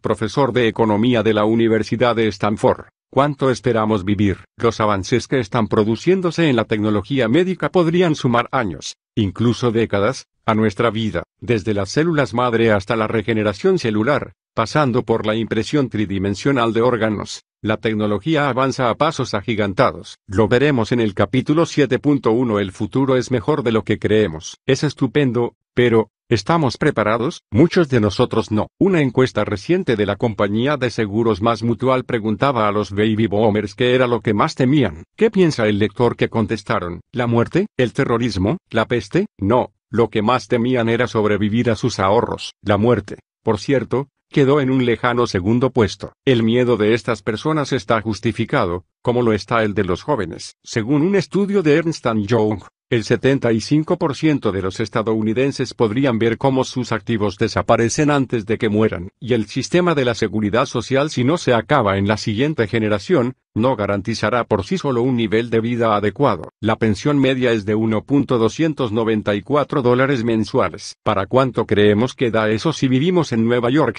Los Ángeles, Chicago o Miami? ¿Y cuánto tiempo funcionará el sistema equivalente de nuestro país si residimos en Londres, Sydney, Roma, Tokio, Hong Kong o Nueva Delhi. Vivamos donde vivamos, si no tenemos otra fuente de ingresos podríamos acabar mendigando la puerta del supermercado. Está claro que tendremos que estirar nuestra pensión más que nunca precisamente en medio de una economía deprimida y en un momento en el que muchas personas luchan por recuperar el terreno perdido. Como hemos respondido a esta creciente emergencia, a muchos el problema nos parece tan difícil y abrumador que simplemente lo ignoramos y esperamos que pase. Según el EBRI, Employee Benefit Research Institute, el 48% de los estadounidenses ni siquiera ha calculado cuánto dinero necesitarán para jubilarse. Sí, el 48% es una cantidad enorme, Casi la mitad de nosotros aún no hemos dado el primer paso para planear nuestro futuro, y la hora de echar cuentas se acerca. ¿Cuál es, pues, la solución? Empieza dando el paso número uno,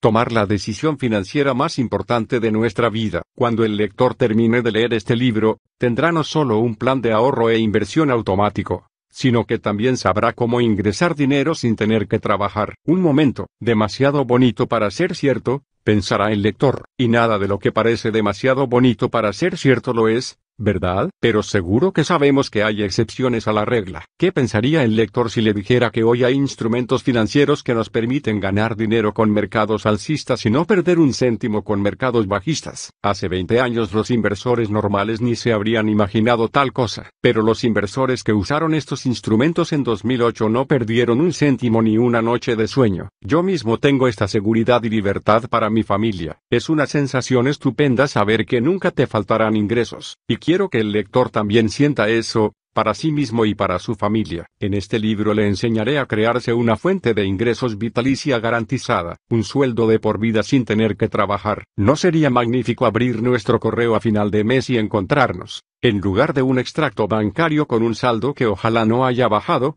¿Un cheque? Imaginemos que eso ocurre todos los meses. Eso es un ingreso de por vida y hay una manera de conseguirlo. En la segunda parte del libro veremos cómo convertir nuestras inversiones en un colchón lo que yo llamo masa crítica, que nos hará ganar dinero incluso cuando dormimos. Con unas cuantas estrategias sencillas, seremos capaces de crear una fuente de ingreso segura que nos permitirá cobrar y gestionar nuestra propia pensión como queramos. Seguramente nos cueste imaginar que hoy tengamos a nuestra disposición una estructura que puede procurarnos lo siguiente, protección del capital principal del 100%, lo que significa que no podemos perder nuestra inversión.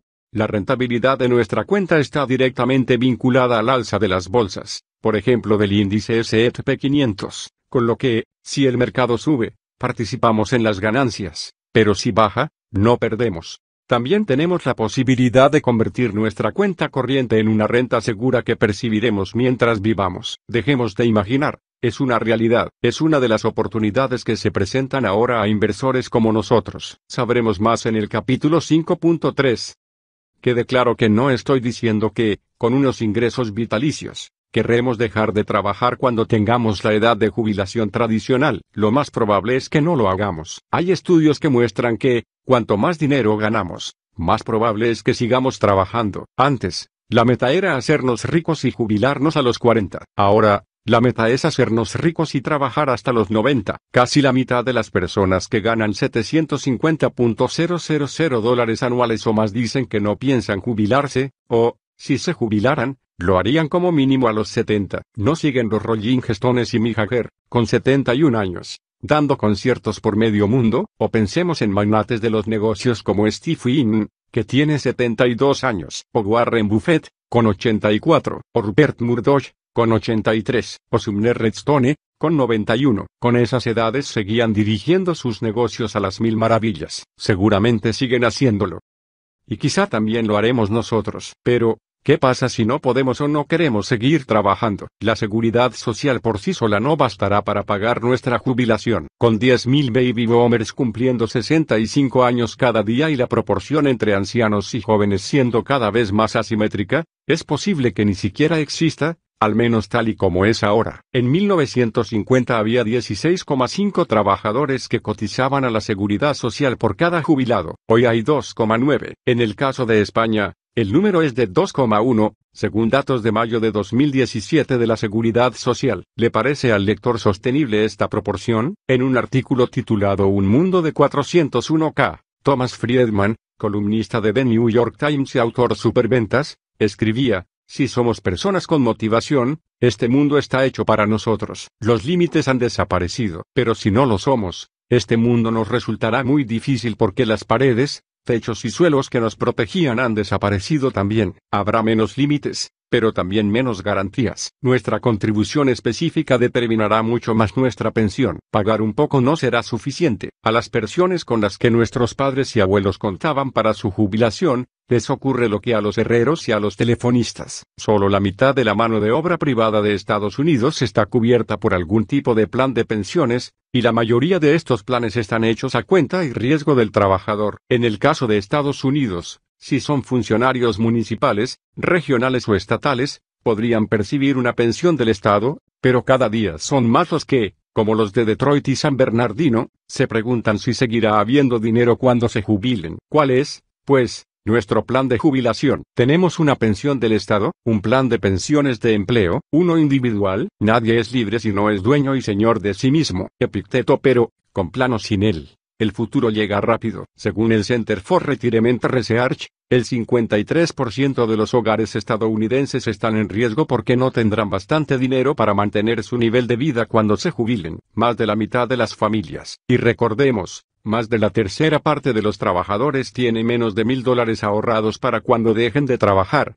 sin incluir pensiones ni el precio de su casa, y un 60% menos de 25.000 dólares. ¿Cómo es esto? No podemos echarle toda la culpa a la economía. La crisis del ahorro empezó mucho antes de la reciente caída. En 2005, la tasa de ahorro personal era del 1,5% en Estados Unidos. En 2003 era del 2,2%. Después de llegar a su máximo de 5,5% en plena crisis. ¿Qué falla en este panorama? Que no vivimos aislados. Sabemos que tenemos que ahorrar más e invertir. ¿Por qué no lo hacemos? Entonces, ¿qué nos lo impide? Empecemos admitiendo que los seres humanos no siempre actuamos racionalmente. Algunos gastamos en lotería aunque sepamos que las probabilidades de ganar el gordo son de 1 en 375 millones, y que es 251 veces más probable que nos caiga un rayo. De hecho, hay una estadística que nos deja pasmados, un hogar medio estadounidense se gasta mil dólares al año en lotería. Cuando me lo dijo mi amigo Slomo Benartzi, el célebre profesor de finanzas conductuales de la Universidad de California en Los Ángeles, mi primera reacción fue exclamar no es posible. De hecho, impartiendo hace poco un seminario, Pregunté al público cuántos habían comprado un billete de lotería. En una sala en la que había unas 5.000 personas, menos de 50 levantaron la mano. Si solo 50 de 5.000 personas gastan en lotería y la media es de mil dólares, entonces es que hay mucha gente que se gasta mucho más. Por cierto, el récord lo tiene Singapur, donde el gasto medio de las familias en lotería es de 4.000 dólares anuales. Nos damos cuenta de lo que 1.000 2.000, 3.000, 4.000 dólares ahorrados y rindiendo a interés compuesto podrían suponer, en el siguiente capítulo descubriremos qué poco dinero necesitamos para conseguir de medio millón a un millón de dólares o más de jubilación, y qué poco tiempo cuesta gestionarlo, con que recurramos a la economía conductual y veamos si podemos discurrir algún truquito que marque la diferencia entre pobreza y riqueza. La economía conductual estudia por qué cometemos errores financieros y cómo corregirlos, incluso sin ser plenamente conscientes. Interesante, ¿no? Dan Ariely,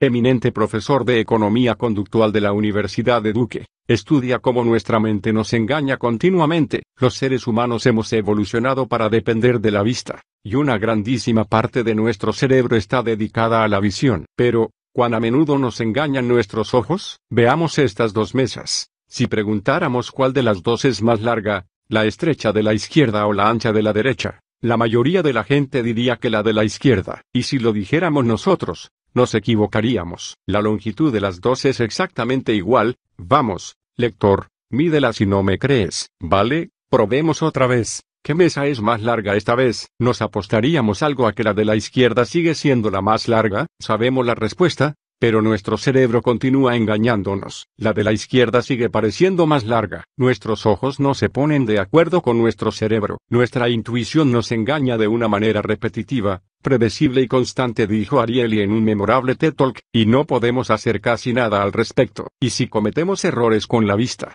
con la que, en teoría, somos buenos, ¿cuántas más posibilidades no tendremos de cometerlos en materias en las que no somos tan buenos, como, por ejemplo, las finanzas. Aunque pensemos que tomamos buenas decisiones financieras, o malas, damos por supuesto que controlamos las decisiones que tomamos. La ciencia nos diría que no es verdad. Como las ilusiones ópticas a las que estamos expuestos, Ariely me dijo luego, en una entrevista, que él atribuye los errores decisionales a ilusiones cognitivas. Un ejemplo, si mañana fuéramos al centro de salud y nos preguntaran, ¿quieres donar tus órganos?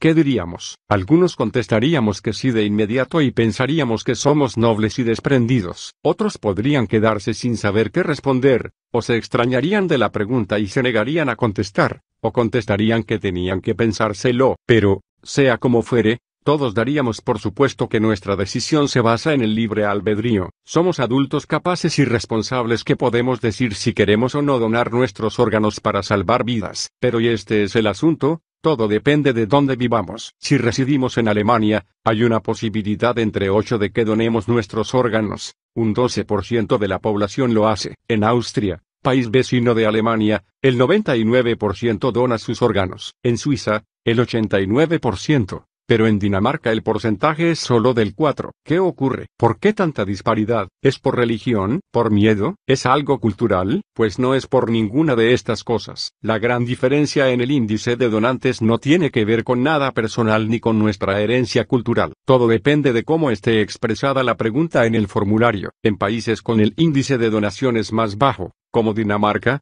hay un pequeño recuadro que dice marca esta casilla si quieres participar en el programa de donación de órganos. En países con el índice más alto, como Suiza, El formulario dice marca esta casilla si no quieres participar en el programa de donación de órganos. Ahí está el secreto. A nadie le gusta marcar casillas. No es que no queramos donar nuestros órganos. Toda la diferencia está en esa pequeña inercia. Cuando una cuestión nos supera, Tendemos a suspender el juicio y no hacer nada, o hacemos lo que han decidido que hagamos. No es culpa nuestra, estamos hechos así. El problema de la donación de órganos no es que a la gente no le importe, es que le importa mucho. La decisión es difícil y compleja, y muchos no sabemos qué hacer, y como no lo sabemos, nos limitamos a aceptar lo que han decidido por nosotros, explica Ariely. Este sentido de la inercia, o de conformarnos con lo que han decidido que hagamos, ayuda a explicar por qué solo una tercera parte de los trabajadores estadounidenses contrata un plan de pensiones. Explica por qué tan poca gente se hace un plan financiero para el futuro. Parecen cosas complicadas. No estamos seguros de lo que hacer. Así que preferimos no hacer nada. Ariely me dice que, cuando se trata del mundo físico, entendemos nuestras limitaciones y nos adaptamos a ellas. Usamos escaleras, rampas y ascensores. Pero, por alguna razón, cuando diseñamos cosas como la sanidad, la jubilación o la bolsa, olvidamos que estamos limitados, añade guion. Creo que si entendiéramos nuestras limitaciones cognitivas de la misma manera que entendemos las físicas, aunque no se nos presenten de la misma manera, podríamos construir un mundo mejor. Recordemos lo que decía Ray Dalio a propósito de la jungla. Lo primero que se preguntaba era, que no sé, si conocemos nuestras limitaciones, podemos adaptarnos y triunfar. Si no las conocemos, saldremos mal parados. Lo que quiero con este libro es despertar a la gente y proporcionarle el conocimiento y las herramientas necesarias para tomar inmediatamente las riendas de su vida financiera. Por eso he creado un plan que no nos dejará en la estacada por ser complejo, difícil o por requerir mucho tiempo. ¿Por qué? Porque, como hemos visto en el caso de los formularios, la complejidad es la enemiga de la acción. Por eso he dividido este plan en siete simples pasos y he creado una nueva y poderosa aplicación para móviles, completamente gratis, que nos ayudará a ir dando esos pasos. La aplicación puede descargarse ahora mismo en punto. Podemos seguir nuestro progreso y celebrar nuestras victorias conforme avancemos. La aplicación nos ayudará responderá a nuestras preguntas e incluso nos dará un empujoncito cuando lo necesitemos, porque, aunque nos entusiasmemos mucho y tengamos las mejores intenciones, alguna distracción o un ataque de inercia pueden apartarnos de nuestro camino. Este sistema automatizado está pensado para evitar eso. Y sabemos una cosa, en cuanto lo hayamos hecho, hecho está. Cuando nuestro plan esté en marcha, Solo tendremos que emplear una hora una o dos veces al año para cerciorarnos que de todo va bien, o sea, que no tenemos excusas para no emprender el camino que nos lleve a una seguridad, independencia y libertad financiera vitalicias, y tener tiempo de sobra para disfrutar de las cosas que realmente importan. Seguro que a estas alturas la mente del lector va a mil revoluciones. Sé que le he dado mucho que pensar, pero mi propósito es ayudarle a avanzar con seguridad en su vida financiera y quiero que se haga una idea clara del camino que seguiremos. Veamos,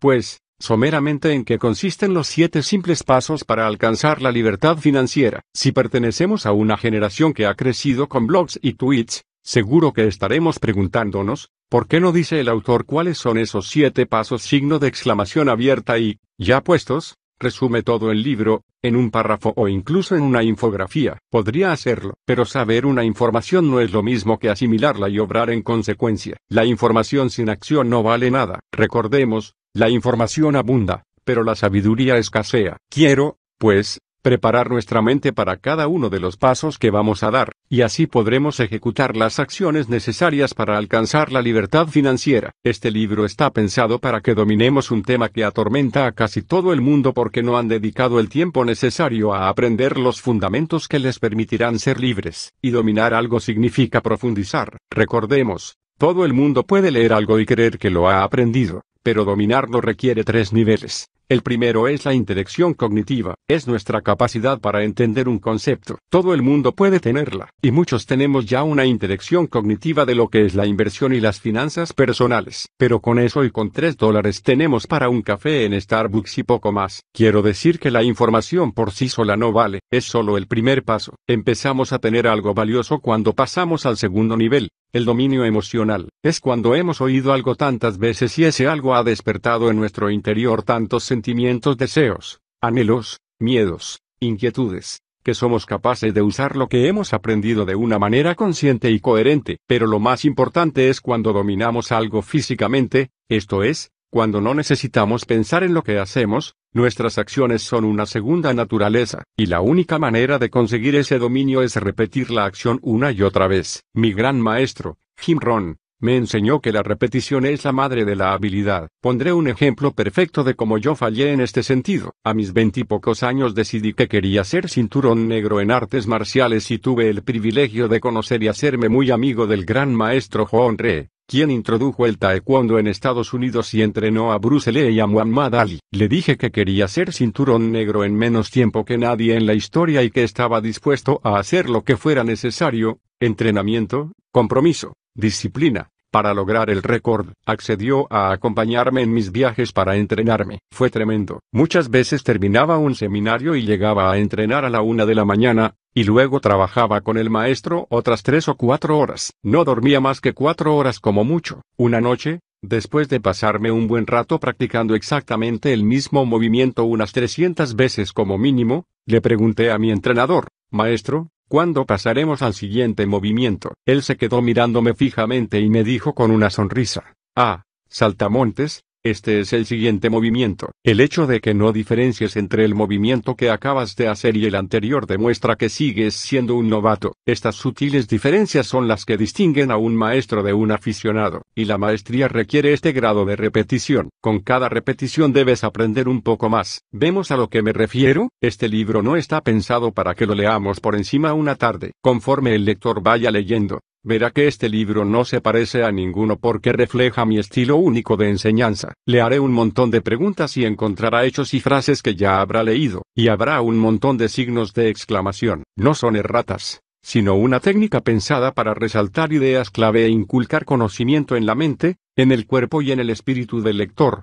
de suerte que la acción se automatice. Entonces empezaremos a ver los resultados y a recoger los frutos que deseamos y necesitamos. ¿Estamos preparados para el reto? Y recordemos, esto no es simplemente un libro, es una guía. Cada parte está concebida para que nos ayude a saber dónde estamos, financieramente hablando, y a salvar la distancia que hay entre lo que somos ahora y lo que queremos ser. El libro está pensado para dotarnos de herramientas, no solo para hoy sino para el resto de nuestra vida. Sé que volveremos a él en diferentes etapas del camino para seguir avanzando. Primera parte Bienvenidos a la jungla. El viaje empieza con este primer paso como todos los grandes aventureros. Empezaremos orientándonos. En el capítulo 1.4 aprenderemos más sobre la psicología de la riqueza, lo que nos frena y algunos remedios sencillos. Descubriremos aquello por lo que realmente invertimos y conoceremos el poder de las mejores y más innovadoras estrategias financieras. En el capítulo siguiente nos pondremos en marcha, daremos el primero de los siete simples pasos y tomaremos la decisión financiera más importante de nuestra vida. Este capítulo hay que leerlo. Aprenderemos cómo, con una mínima cantidad de dinero combinada con el milagroso poder del interés compuesto, podemos independizarnos económicamente sin necesidad de ganar una fortuna todos los años. Activaremos este sistema decidiendo ahorrar una parte de nuestros ingresos e invirtiéndolos con interés compuesto. Nos convertiremos no solo en consumidores sino también en propietarios. Seremos inversores con una participación en el futuro. Aprenderemos cómo construir nuestra máquina de hacer dinero automática.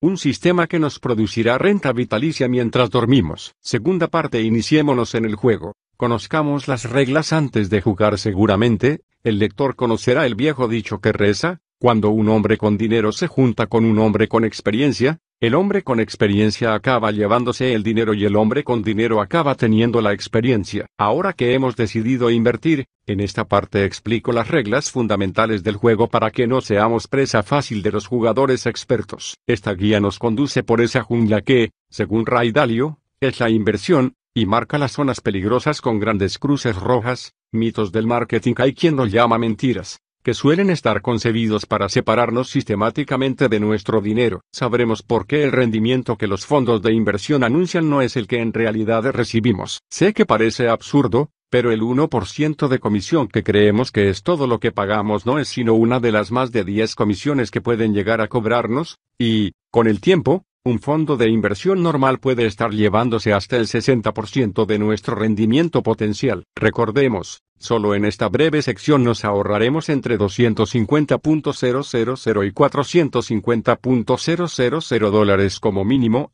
que volverán a nuestro bolsillo aunque la rentabilidad de nuestras inversiones sea la misma, y veremos que esta cantidad está documentada, o sea, basada en estudios, no en mi opinión ni en cuentos de la lechera. Examinaremos también los engaños que pueden encerrar los llamados fondos de inversión con fecha o objetivo, tarjeta de funds, y los fondos de inversión sin comisión de entrada, no lo ad funds, y sabremos cómo protegernos de las empresas que muchas veces diseñan estos productos y estrategias para su máximo provecho, y no el nuestro. Al final de esta sección habremos dado el segundo paso y, aunque solo tengamos una pequeña cantidad de dinero, la invertiremos como lo haría un experto. Tercera parte, ¿cuánto cuestan nuestros sueños? Juguemos a ganar juntos. Examinaremos nuestros sueños financieros y fijaremos una serie de metas realistas que nos permitirán jugar a ganar. La mayoría de la gente no sabe cuánto dinero necesita para alcanzar la seguridad, independencia y libertad financieras, o piensan en cantidades tan exageradas que ni siquiera se atreven a trazar un plan para alcanzarlas. Pero en el capítulo 3.1 sabremos lo que de verdad queremos y veremos lo emocionante que es, sobre todo cuando nos demos cuenta de que nuestros sueños están más al alcance de la mano de lo que pensamos. No solo soñaremos, sino que haremos esos sueños realidad una realidad en forma de plan, en el capítulo 3.2 será diferente para cada cual,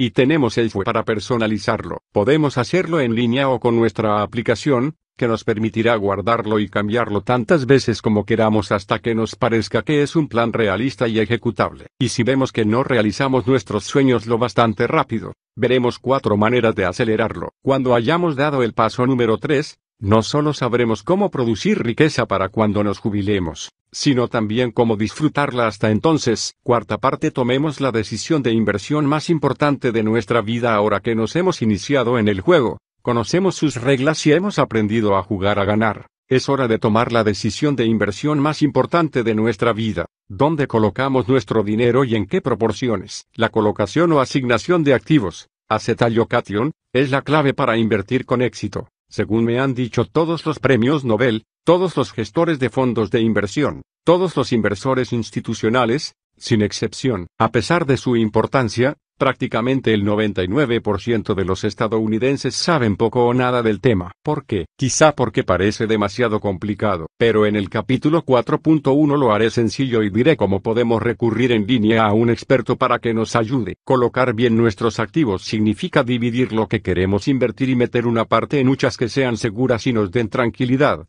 y otra parte en muchas que sean más arriesgadas pero que podrían rendir más. Es la mejor forma de invertir. Y cuando hayamos dado el paso número 4, no solo sabremos cómo hacernos ricos, sino también cómo seguir siéndolo. Quinta parte ganar sin perder. Creemos un plan de renta vitalicia, ¿Qué sentido tiene invertir si no disponemos de dinero con el que hacerlo? Muchos estamos tan pendientes de ahorrar en nuestro plan de pensiones que olvidamos que algún día tendremos que sacar de él nuestros ingresos. Y como las cuentas fluctúan, recordemos, no siempre suben, tenemos que crear y proteger nuestro plan de renta. ¿Recordamos el año 2008? ¿Cómo nos protegemos de la siguiente crisis? ¿Qué cartera de valores configuramos para evitar fluctuaciones? ¿Cómo sabemos que no nos quedaremos sin dinero cuando nos jubilemos? ¿Qué es lo que más teme mucha gente? Podemos tener una vida longeva, pero la gozaremos mucho menos si nos quedamos sin dinero. En esta sección daré ideas concretas sobre uno de los secretos mejor guardados de la comunidad financiera y ayudaré al lector a desarrollar un plan de renta vitalicia garantizada, una fuente de ingresos que puede ser la base de una verdadera seguridad financiera. Examinaremos una serie de maneras creativas de evitar o limitar drásticamente las pérdidas y aumentar nuestras ganancias usando los instrumentos de inversión preferidos de los bancos, las grandes empresas y algunas de las personas más ricas del mundo. ¿Qué saben ellos que nosotros no sabemos? Pues saben cómo obtener ganancias sin sufrir pérdidas, y evitar que los impuestos les dejen sin ganancias. Sexta parte invirtamos como el 0,001%,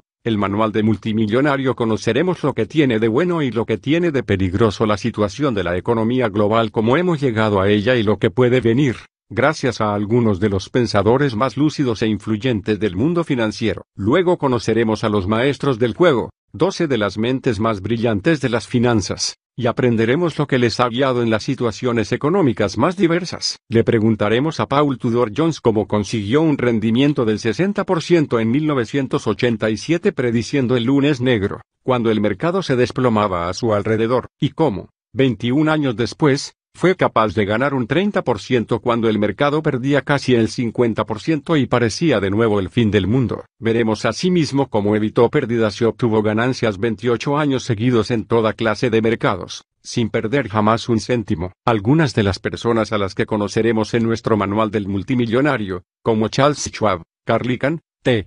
Paul Pickens, Ray Dalio y Jack Bogle, se criaron en circunstancias difíciles. No fueron hijos de papá, como llegaron a lo más alto. Les preguntaremos qué significa para ellos el dinero y nos asomaremos a sus carteras de valores. Cuando hayamos dado el paso número 6, sabremos cómo invierte el 0,001%. Séptima parte As. Disfruta y comparte en esta sección trazaremos un plan de acción que nos ayudará a vivir una vida mejor, más plena, rica y deleitable. Y diremos lo que hay que hacer para no perder de vista nuestros objetivos. Garantizo que el lector quedará asombrado con algunas de las pasmosas tecnologías nuevas que harán que incluso el futuro inmediato sea mejor de lo que pensamos. Esto es lo contrario de lo que la mayoría creemos. Según una encuesta de la NBC y de The Wall Street Journal, el 76% de los estadounidenses, un récord absoluto, cree que la vida de sus hijos será peor que la suya, pero tendremos ocasión de conocer lo que piensan algunas de las mentes más brillantes de nuestro tiempo. Hablaremos con mis amigos Ray Kurzweil, el Edison de nuestra era, y con Peter Diamandis, creador de la Fundación X-Prize, sobre las nuevas tecnologías, impresoras tridimensionales que convertirán nuestro ordenador en una fábrica, vehículos automáticos, exoesqueletos que permitirán andar a los parapléjicos, miembros artificiales desarrollados a partir de células. Innovaciones, en fin, que cambiarán radicalmente nuestra vida a mejor en un futuro muy cercano. Espero que todo esto nos inspire y nos haga ver que aunque nos equivoquemos y no consigamos realizar nuestro proyecto financiero, seguiremos teniendo una calidad de vida mejor, y a quienes tienen recursos se les abre un futuro de posibilidades ilimitadas. Concluiremos con la afirmación de que el simple hecho del secreto de vivir es dar, compartir con otros no solo mejora nuestra calidad de vida, sino que nos da alegría, y conoceremos nuevas tecnologías que convierten el acto de dar en algo fácil y divertido. Espero que alimentemos nuestra mente y construyamos nuestra riqueza de manera que podamos ayudar a otros. No olvide el lector que somos socios y ahora mismo estamos dando. Mientras el lector lee, Alguien que lo necesita está siendo alimentado. Buscamos menos el sentido de la vida que sentirnos vivos. Joseph Campbell he hecho estos siete simples pasos para alcanzar la libertad financiera todo lo claros y sencillos que he podido. Es hora de que pasemos a la acción y empecemos a dar esos pasos, uno tras otro. ¿Qué necesitamos para darlos? ¿Qué nos va mejor? Tracémonos un plan sencillo ahora mismo. Algunos se leerán todo el libro en un largo fin de semana. Y, si lo hacen, es que están tan locos y obsesionados como yo, compañero de viaje. Si no disponemos de un fin de semana libre, pensemos en leernos un capítulo al día o una parte a la semana, lo que nos venga bien. Este es un viaje que durará toda la vida, un viaje que merece la pena emprender. Si el lector está conmigo, que empiece. Capítulo 1.3 Arranquemos. Tomemos la decisión financiera más importante de nuestra vida. Mi riqueza se debe a tres cosas. A que vivo en Estados Unidos, a algunos buenos genes y al interés compuesto. Warren Buffett pongámonos en marcha. Es hora de emprender nuestro viaje recurriendo a algo que puede producir verdadera riqueza para todo el mundo. No es ningún sistema que nos haga ricos de pronto ni es lo que la mayoría de la gente piensa que la hará financieramente libre o rica. La mayoría buscamos algún tipo de pelotazo financiero y creemos que entonces tendremos la vida solucionada. Pero seamos realistas, no vamos a ganar nuestra riqueza. Es un error que cometemos millones de estadounidenses. Creemos que si trabajamos más duro y más tiempo realizaremos nuestros sueños financieros. Pero, por sí solo, nuestro sueldo, independientemente de lo cuantioso que sea, no es la solución. Esto me lo recordó el conocido economista y autor del libro clásico sobre finanzas Un paseo aleatorio por Wall Street, Burton Malkiel. Durante una reciente visita que le hice a su despacho de la Universidad de Princeton, quise hablar con él porque admiro no solo su trayectoria profesional sino también su sensatez. En sus libros y entrevistas dice las cosas claramente, y el día que fui a verlo no fue una excepción. Quería que me hablara de los obstáculos con los que se encuentran los inversores en todas las etapas de su vida. Al fin y al cabo, era una de las personas que habían creado y desarrollado el concepto de fondos indexados, que permiten al inversor normal igualar o replicar los mercados, y a cualquier persona, incluso con una pequeña cantidad de dinero, poseer una parte de todo el mercado de valores y una cartera bien diversificada. Sin tener que limitarse a comprar una cuantas acciones de una o dos empresas solamente. Hoy esta modalidad de inversión mueve activos por valor de más de 7 billones de dólares. De todas las personas a las que pensé entrevistar para este libro, él era una de las más indicadas para ayudarme a entender el lenguaje ambiguo y embarullado de Wall Street y hacerme una idea clara del panorama inversor actual. ¿Cuál es el gran error que cometemos la mayoría de las personas ya desde el principio? Malkiel ni lo dudó cuando se lo pregunté. Dijo que la mayoría de los inversores no saben aprovechar todas las ventajas del increíble poder del interés compuesto, el poder del interés que se multiplica con el tiempo. El interés compuesto es una herramienta tan poderosa que Albert Einstein dijo una vez que era del invento más importante de la humanidad. Pero si es tan magnífico, me preguntaba, ¿por qué tan pocas personas nos aprovechamos de él? Para ilustrar el poder exponencial del interés compuesto, Malkiel me contó la historia de los gemelos Williams y James, cuyas estrategias de inversión no podían ser más diferentes. Pone este ejemplo en uno de sus libros, así que yo lo conocía, pero oírselo a él de viva voz fue una experiencia increíble, algo así como oír a un Bruce Springsteen de 81 años tocar una versión acústica de Born to Run en el salón de su casa. La historia es esta, William y James acababan de cumplir 65 años, la edad de jubilación tradicional. William empezó con ventaja porque contrató un plan de pensiones a los 20 años e invirtió 4.000 dólares anuales durante los siguientes 20 años. Al cumplir 40, dejó de aportar dinero y comenzó a ver cómo crecía en un entorno libre de impuestos y con un interés del 10% anual. James no contrató un plan de pensiones hasta la madura edad de 40 años, la misma a la que su hermano William dejó de hacer aportaciones. Como su hermano, James invirtió 4.000 dólares anuales a un interés del 10% y sin impuestos, pero siguió aportando hasta los 65 años, 25 en total. William, el primero que contrató un plan de pensiones, Invirtió un total de 80.000 dólares, 4.000 dólares al año por 20 años al 10%, mientras que James, que lo contrató mucho después, invirtió 100.000 dólares, 4.000 dólares al año por 25 años al 10%. ¿Cuál de los dos hermanos, pues, Tenía más dinero en la cuenta cuando se jubilaron. Yo sabía la respuesta pero Malkiel me contó la historia con tanto apasionamiento y fruición que era como si lo hiciera por primera vez. La respuesta, claro, es el hermano que empezó primero e invirtió menos dinero. ¿Cuánto tenía en su cuenta? Ojo al dato, un 600% más. Retrocedamos un poco y contextualicemos estas cifras. Si pertenecemos a la generación del milenio, o a la generación X, o incluso si somos baby boomers, Fijémonos en este mensaje y sepamos que este consejo va dirigido a cualquiera, tenga la edad que tenga. Si tenemos 35 años y de pronto entendemos en qué consiste el poder del interés compuesto, nos diremos que ojalá hubiéramos empezado a los 25 años. Si tenemos 45 años, nos diremos que ojalá hubiéramos empezado a los 35. Si tenemos 60 o 70, Pensaremos en la cantidad de dinero que podríamos haber ahorrado y ganado si hubiéramos empezado a ahorrar cuando teníamos 50 o 60, y así sucesivamente. En el ejemplo de Malkiel, fue William, el hermano que empezó primero y dejó de invertir antes de que su hermano empezara a ahorrar, quien acabó teniendo casi 2,5 millones de dólares. Y fue James, que ahorró hasta la edad de 65 años, quien tuvo menos de 400.000 dólares. Es una diferencia de más de 2 millones. Todo porque William supo usar el maravilloso poder del interés compuesto otros 20 años, lo que le dio una ventaja insuperable.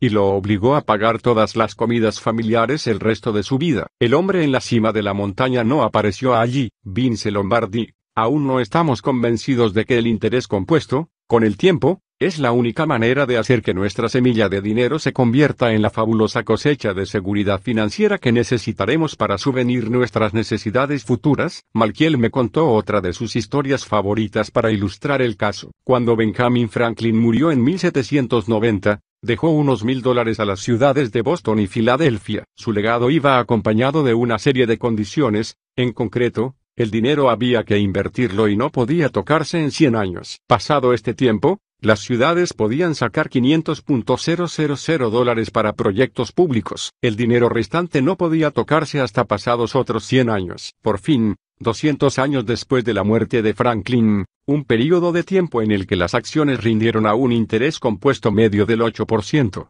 las ciudades podían percibir el total que en 1990 ascendía a unos 6,5 millones de dólares. Los mil dólares iniciales rindieron 6,5 millones en todos aquellos años y sin aportar más dinero. ¿Cómo fue posible? Por el poder del interés compuesto. Sí, 200 años es mucho, mucho tiempo, pero con un rendimiento del 3.000% bien merece la pena esperar. Los ejemplos de Malkiel demuestran lo que ya sabíamos en nuestro fuero interno, que, en la mayoría de los casos, nuestro sueldo nunca salvará la distancia que media entre el lugar en el que estamos y el lugar en el que nos gustaría estar, porque un sueldo no puede compararse con el poder del interés compuesto. El dinero es mejor que la pobreza, al menos por razones financieras. Woody Allen, ¿Seguimos pensando que nuestro sueldo basta para alcanzar la libertad financiera? Veamos cómo les ha ido a algunas de las personas mejor pagadas del mundo. El legendario pitcher de béisbol Kurt Schilling ganó más de 100 millones de dólares en una increíble carrera que incluyó dos campeonatos de la Serie Mundial con los Boston Red Sox, pero luego invirtió sus ahorros en una empresa emergente de videojuegos que quebró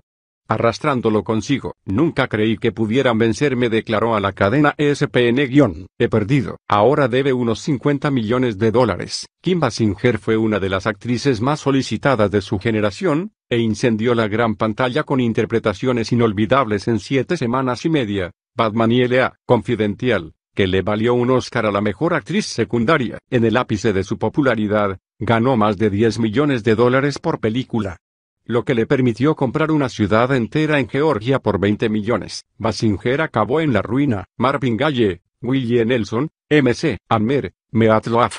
Vendieron millones de discos y llenaron estadios de fans, y Francis Ford Coppola llenó las salas de cines con El Padrino, una de las mejores películas estadounidenses, que, al menos por un tiempo, ostentó el récord de taquilla con una recaudación de 129 millones de dólares. Todos estuvieron al borde de la bancarrota. Coppola lo estuvo tres veces. Incluso Michael Jackson, el rey del pop, quien firmó al parecer un contrato con una discográfica por casi mil millones de dólares y vendió 750 millones de discos, estuvo a punto de quebrar en 2007, al ser incapaz de devolver un préstamo de 25 millones de su rancho de Neverland. Jackson gastó dinero como si nunca fuera a acabársele hasta que se le acabó, a su muerte. Dos años después, debía más de 300 millones de dólares. ¿Creemos que alguna de estas superestrellas se imaginó que algún día el dinero dejaría de afluir? ¿Creemos que pensaron siquiera en prepararse para ese día? ¿No hemos notado que, por mucho dinero que ganemos, siempre encontramos una manera de gastarlo? Estos ejemplos dejan claro que no somos nosotros solos. Parece que todos acabamos viviendo de acuerdo con nuestros medios.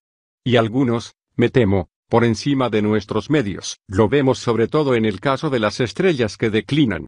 Como esos boxeadores que llegan a lo más alto y luego de desploman estrepitosamente en la lona. Ahí está, por ejemplo, la carrera llena de altibajos del ex campeón de los pesos pesados Mike Tyson, que ganó más dinero que ningún otro boxeador en la historia, casi 500 millones de euros, y acabó arruinado. Pero el campeón mundial en cinco categorías Floyd Mayweather, alias Money, va camino de superar el récord de ganancias de Iron Mike. Como Tyson, Mayweather tuvo unos inicios difíciles. En septiembre de 2013 firmó un contrato con una remuneración de 41,5 millones de dólares por su combate contra Saúl Álvarez, alias Canelo. Una cantidad de récord que aumentó hasta más de 80 millones gracias a la televisión a la carta, y eso por un único combate. Antes de esta astronómica remuneración, ya había ocupado el primer puesto en la lista de los 50 deportistas más ricos de Estados Unidos de la revista Sports Illustrated. Personalmente, me gusta Mayweather, es un deportista muy dotado, con una ética del trabajo como pocos la tienen. También es generosísimo con sus amigos. Me gustan muchas cosas de esta persona, pero Mayweather ya había ocupado el primer puesto de esa lista y había despilfarrado su fortuna en compras locas y malas inversiones. Es, al parecer, un manirroto consumado, y se dice que lleva una mochila con un millón de dólares en efectivo por si tiene que hacerle una donación de emergencia a Louis Vuitton. Como muchos otros triunfadores, el campeón es un lince y espero que hoy sepa invertir mejor, pero según una autoridad en cuestiones de dinero como el rapero 50 Cent, ex socio de Mayweather, el campeón no tiene más fuentes de ingresos que el boxeo. El rapero resume la estrategia financiera del boxeador lisa y llanamente. Consiste en boxear, ganar dinero, gastar dinero, boxear, boxear, ganar dinero, Gastar dinero, boxear, parece una estrategia absurda. No, por desgracia, es la que todos tenemos de una manera u otra. Trabajar, ganar dinero, gastar dinero, trabajar, al puro estilo americano. Antes de hablar, escuchemos. Antes de escribir, pensemos. Antes de gastar, ganemos. Antes de invertir, investiguemos. Antes de criticar, aguardemos. Antes de rezar, perdonemos. Antes de renunciar, intentémoslo. Antes de jubilarnos, ahorremos. Antes de morir, demos. Williama. Guardia esta es la pregunta de los 41,5 millones de dólares. Si estas personas, con su talento y su suerte, no supieron llegar a la libertad financiera ganando dinero, como podemos hacerlo nosotros. No podemos. Lo que sí podemos hacer es un sencillo cambio estratégico y adoptar una mentalidad completamente nueva. Tenemos que tomar las riendas de nuestra economía y aprovecharnos del poder exponencial del interés compuesto. Nos cambiará la vida. Tenemos que pasar de un mundo en el que trabajamos para ganar dinero a un mundo en el que el dinero trabaje para nosotros. Es hora de pasar a la acción y empezar a jugar, porque, en última instancia, todos tenemos que convertirnos en inversores si queremos ser financieramente libres. Ya somos comerciantes financieros. A lo mejor no lo vemos así, pero si trabajamos para ganarnos la vida estamos comerciando con nuestro tiempo, que vendemos por dinero. Y, francamente, es el peor intercambio que podemos hacer. ¿Por qué? Porque siempre podemos ganar más dinero, pero no más tiempo. No quiero parecerme a uno de esos anuncios sentimentales de Mastercard, pero todos sabemos que la vida está hecha de momentos irrepetibles, que dejaremos de vivir si vendemos nuestro tiempo por dinero. Claro, de vez en cuando nos perdemos un baile o una velada porque el deber nos llama, pero nuestros preciosos recuerdos no siempre están a mano. Si nos perdemos muchas cosas, podríamos empezar a preguntarnos por qué trabajamos en realidad. El mejor cajero automático, ¿Dónde vamos cuando necesitamos dinero y no somos campeones mundiales de boxeo con una mochila llena de billetes? ¿Qué clase de cajero automático necesitamos para hacer esa operación? Apuesto a que, ahora mismo, la principal máquina de hacer dinero que tenemos somos nosotros mismos. Puede que hayamos hecho algunas inversiones, pero seguro que no las hemos hecho pensando en que sean una fuente de ingresos. Si dejamos de trabajar, la máquina se para, no entra dinero, los ingresos se acaban. En definitiva, nuestro mundo financiero llega a un punto muerto. Es un juego de suma cero, en el que ganamos exactamente lo que nos jugamos. Considerémoslo de este modo. Somos una especie de máquina, pero no de hacer dinero, sino, por el hecho de que intercambiamos tiempo por dinero, una máquina del antitiempo. Y no es ciencia ficción, sino, para muchos de nosotros, una realidad. Hemos dispuesto las cosas de manera que damos lo que más valoramos, tiempo, a cambio de lo que más necesitamos, dinero. Y si esto es lo que hacemos, tengamos por seguro que estamos perdiendo. ¿Está esto claro? Si dejamos de trabajar, dejamos de ganar dinero. Excluyámonos de la ecuación y busquemos un planteamiento alternativo. Construyamos una máquina de hacer dinero que nos sustituya. Y pongámosla a funcionar para que gane dinero mientras dormimos. Pensemos en ella como si fuera un segundo negocio, sin empleados, sin nóminas, sin gastos, cuyos únicos bienes son el dinero que invertimos, lo único que produce, una fuente de ingresos vitalicia que nunca se secará, aunque vivamos 100 años. Su misión, proporcionarnos una vida de libertad financiera a nosotros y a nuestra familia. O futura familia, en caso de que no la tengamos ahora. Suena bastante bien, no, si construimos esta máquina metafórica y la mantenemos adecuadamente, tendrá el poder de mil generadores. Funcionará 24 horas al día, 365 días al año y uno más los años bisiestos. Y hasta los festivos. Echemos un vistazo a la ilustración y nos haremos una idea más clara de cómo funciona la cosa. Como podemos ver, la máquina no puede empezar a funcionar hasta que tomemos la decisión financiera más importante de nuestra vida. ¿Y cuál es esa decisión? ¿Qué porción de nuestro salario queremos ahorrar? ¿Cuánto reservamos de antemano? Antes de gastar un solo dólar en nuestra vida diaria, ¿qué porcentaje de nuestro salario podemos, o, más importante, queremos, dejar intacto pase lo que pase? Quiero que pensemos en esa cantidad, porque de la decisión de guardar hoy un porcentaje de nuestros ingresos para disponer de dinero mañana dependerá el resto de nuestra vida. La idea es escapar de la rutina del trabajo diario y emprender el camino de la libertad financiera. Y para emprender este camino solo tenemos que tomar esa sencilla decisión y empezar a beneficiarnos del increíble poder del interés compuesto. Y lo bueno es que la decisión la tomamos nosotros y nadie más. No puedo permitirme perder el tiempo ganando dinero. Jin Louis Agassiz detengámonos un momento en esta idea. porque el dinero que ahorremos será la base de todo nuestro plan financiero. No los consideremos siquiera ahorros. Yo digo que son nuestro fondo de la libertad porque lo que compraremos con ellos será eso, la libertad hoy en el futuro. Quede claro que ese dinero es solo una parte de lo que ganamos, y es para nosotros y para nuestra familia. Si ahorramos un porcentaje fijo cada vez que cobramos el sueldo y lo invertimos inteligentemente, con el tiempo empezaremos a vivir una vida en la que nuestro dinero trabajará para nosotros en lugar de que nosotros trabajemos para él, y no tendremos que esperar a que el proceso empiece a obrar su magia. Podríamos decir, pero, Tony, ¿De dónde saco el dinero para ahorrar? Gasto todo lo que gano. Más adelante hablaremos de una técnica sencilla pero eficacísima de ahorrar sin que nos cueste. De momento, recordemos el caso de mi amiga Angela, quien se dio cuenta de que podía comprarse un coche nuevo por la mitad del dinero que gastaba en el viejo. Adivinamos lo que hizo con el 50% del dinero que gastaba, lo metió en su fondo de la libertad,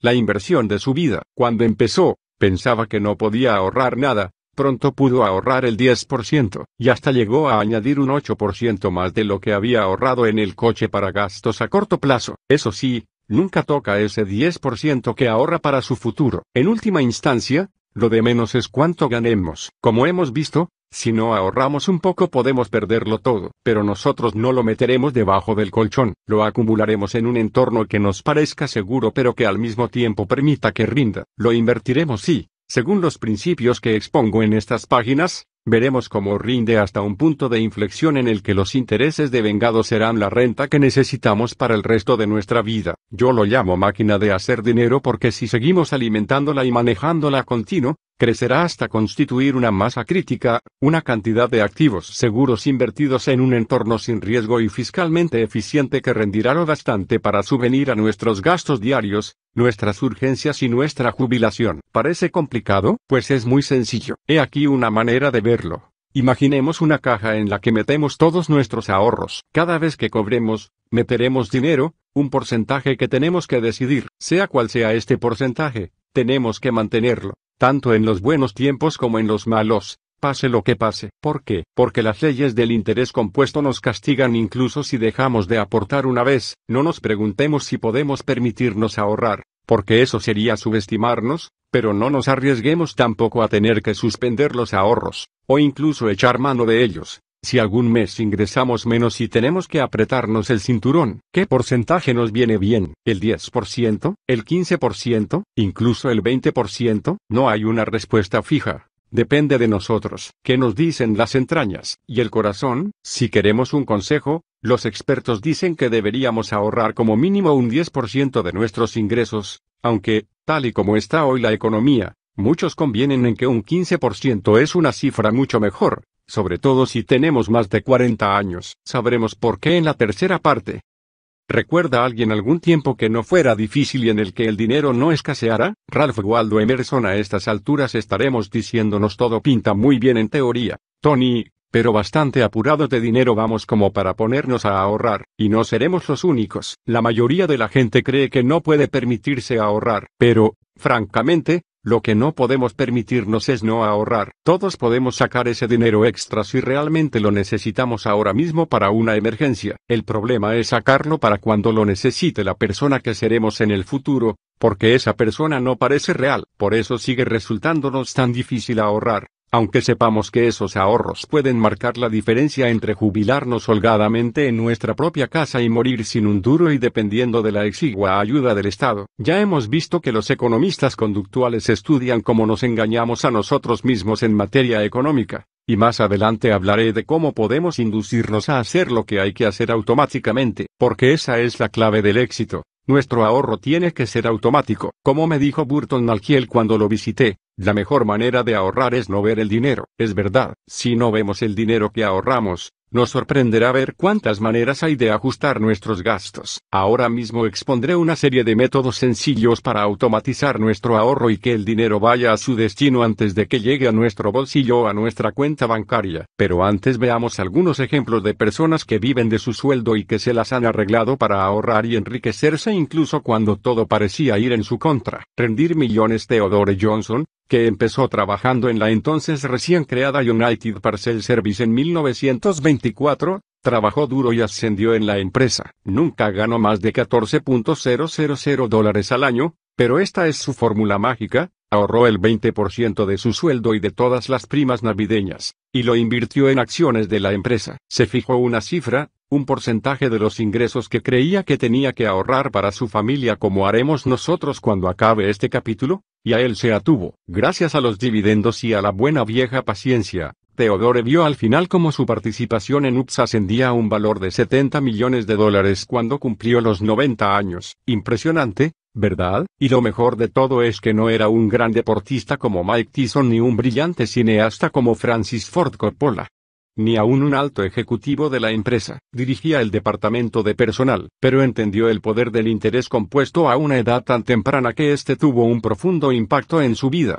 Y en la vida, por cierto, de muchas más personas. Tenía que mantener a una familia y hacer frente a unos gastos mensuales, pero para él ninguna factura era más importante que la promesa de su futuro. Lo primero era invertir en su fondo de la libertad. Al final de su vida, Johnson pudo hacer una serie de cosas importantes con todo su dinero. Donó más de 36 millones de dólares para proyectos educativos, 3,6 millones de ellos en becas para dos escuelas de sordos, porque él mismo lo era un poco desde los años 40. También creó un fondo de becas universitarias para los hijos de los empleados de UPS, y conoce el lector la historia de Oseola McCarthy, de Atiesburg, Mississippi, una mujer trabajadora que no pasó de sexto curso y curró durante 75 años lavando y planchando ropa, vivía de forma sencilla y siempre ahorró una parte del dinero que ganaba. Así explicaba sus ideas sobre la inversión, lo guardaba, nunca sacaba nada, solo metía, Acumulaba, vaya si acumuló, a los 87 años.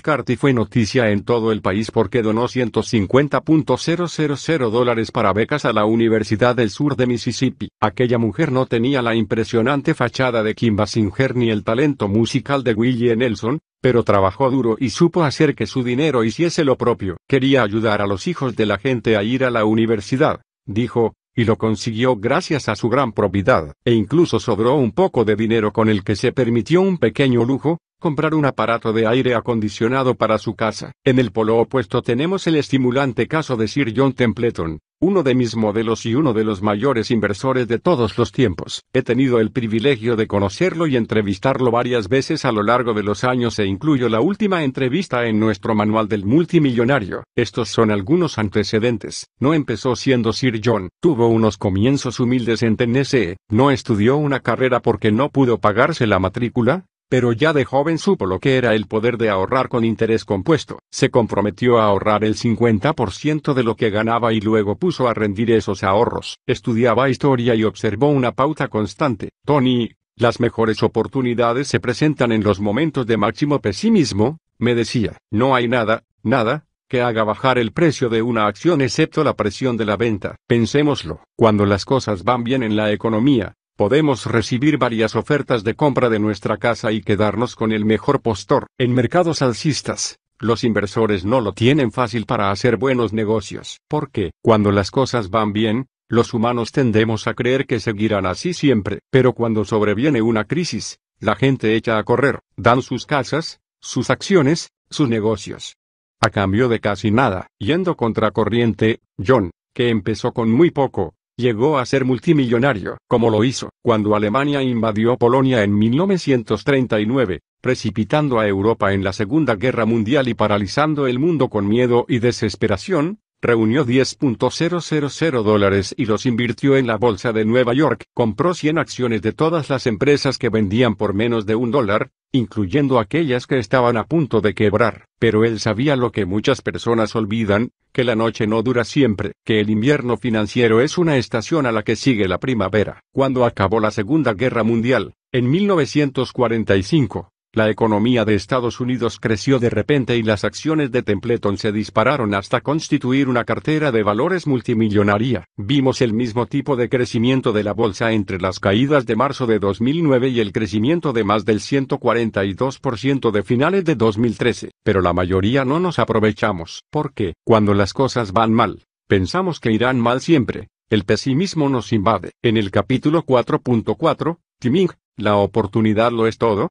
Mostraré un sistema que puede ayudarnos a no perder la cabeza y seguir invirtiendo cuando todo el mundo tiene miedo. Es en estos momentos breves y volátiles cuando se producen rendimientos astronómicos. Expuse estas ideas a mis Platinum Partners, un exclusivo grupo de socios que formé para apoyar mi fundación, y les presenté algunas de las oportunidades que tenían delante. Por ejemplo, Las Vegas Sands Corporation cotizaba en la Bolsa de Nueva York el 9 de marzo de 2009. El precio de sus acciones había caído a 2,28 dólares y hoy es de 67,41, un rendimiento del 3.000%. Esto es saber invertir cuando todo el mundo es presa del pánico. ¿Qué podemos, pues, aprender de Sir John Templeton? Es asombroso lo que la investigación, la fe y la acción pueden hacer si no dejamos que el miedo generalizado nos paralice. Es una buena lección que debemos recordar si, mientras leemos estas páginas, los tiempos se vuelven más difíciles. Financieramente hablando, la historia demuestra que esos tiempos malos y temerosos son los que ofrecen mejores oportunidades para invertir y ganar. Templeton sabía que si podía ahorrar la mitad de sus magras ganancias, estaría en situación de aprovechar al máximo todas las oportunidades de inversión. Pero, más importante aún, fue uno de los mayores filántropos del mundo y, cuando se nacionalizó británico, la reina de Inglaterra lo nombró caballero en recompensa de sus esfuerzos. Muerto él, su obra generosa continúa. Todos los años, la Fundación John Templeton concede más dinero en becas destinadas a contribuir al progreso humano mediante descubrimientos pioneros unos 70 millones de dólares que el jurado del Premio Nobel en 10 años. ¿Y cuál es la gran enseñanza de la historia de Theodore Johnson? Que no tenemos que ser genios de las finanzas para ser financieramente libres. La lección de estos tres inversores sabios, que si nos atenemos a un sencillo pero constante plan de ahorro, invertimos una parte de nuestro sueldo y nos pagamos a nosotros mismos primero, podemos aprovecharnos del poder del interés compuesto para llegar a alturas inimaginables. La decisión más difícil es la decisión de actuar. Lo demás solo es cuestión de tenacidad. Amelia Earhart, ¿qué cantidad? Pues, vamos a ahorrar. La de Theodore Johnson era el 20%, la de John Templeton, el 50%. La de Oseola McCarthy fue un sencillo caso de mirar por el céntimo, poner esos céntimos en una cuenta con interés y dejar que rindan. ¿Y nosotros? Hemos decidido una cifra, estupendo. Es hora de decidirnos, de comprometernos. Es hora de dar el primero de los siete simples pasos para alcanzar la libertad financiera. La más importante decisión financiera de nuestra vida ha de ser tomada ya. Es hora de que decidamos convertirnos en inversores y no solo ser consumidores. Para ello, Simplemente tenemos que decidir qué porcentaje de nuestros ingresos vamos a ahorrar para nosotros y nuestra familia y para nadie más. Repito, ese dinero es para nosotros, para nuestra familia, para nuestro futuro. No es para gastarlo en ropa, no es para gastarlo en restaurantes caros ni en un nuevo coche que sustituya al que aún puede hacer 80.000 kilómetros. Procuremos no pensar en las compras que dejamos de hacer hoy, fijémonos más bien en el fruto que recogeremos mañana. En lugar de salir a cenar con amigos lo que nos costará, digamos, 50 dólares. ¿Por qué no pedimos unas pizzas y unas cervezas y las pagamos entre todos? Cambiemos un buen momento por otro, ahorremos unos 40 dólares cada vez y habremos avanzado mucho. ¿Y qué es eso?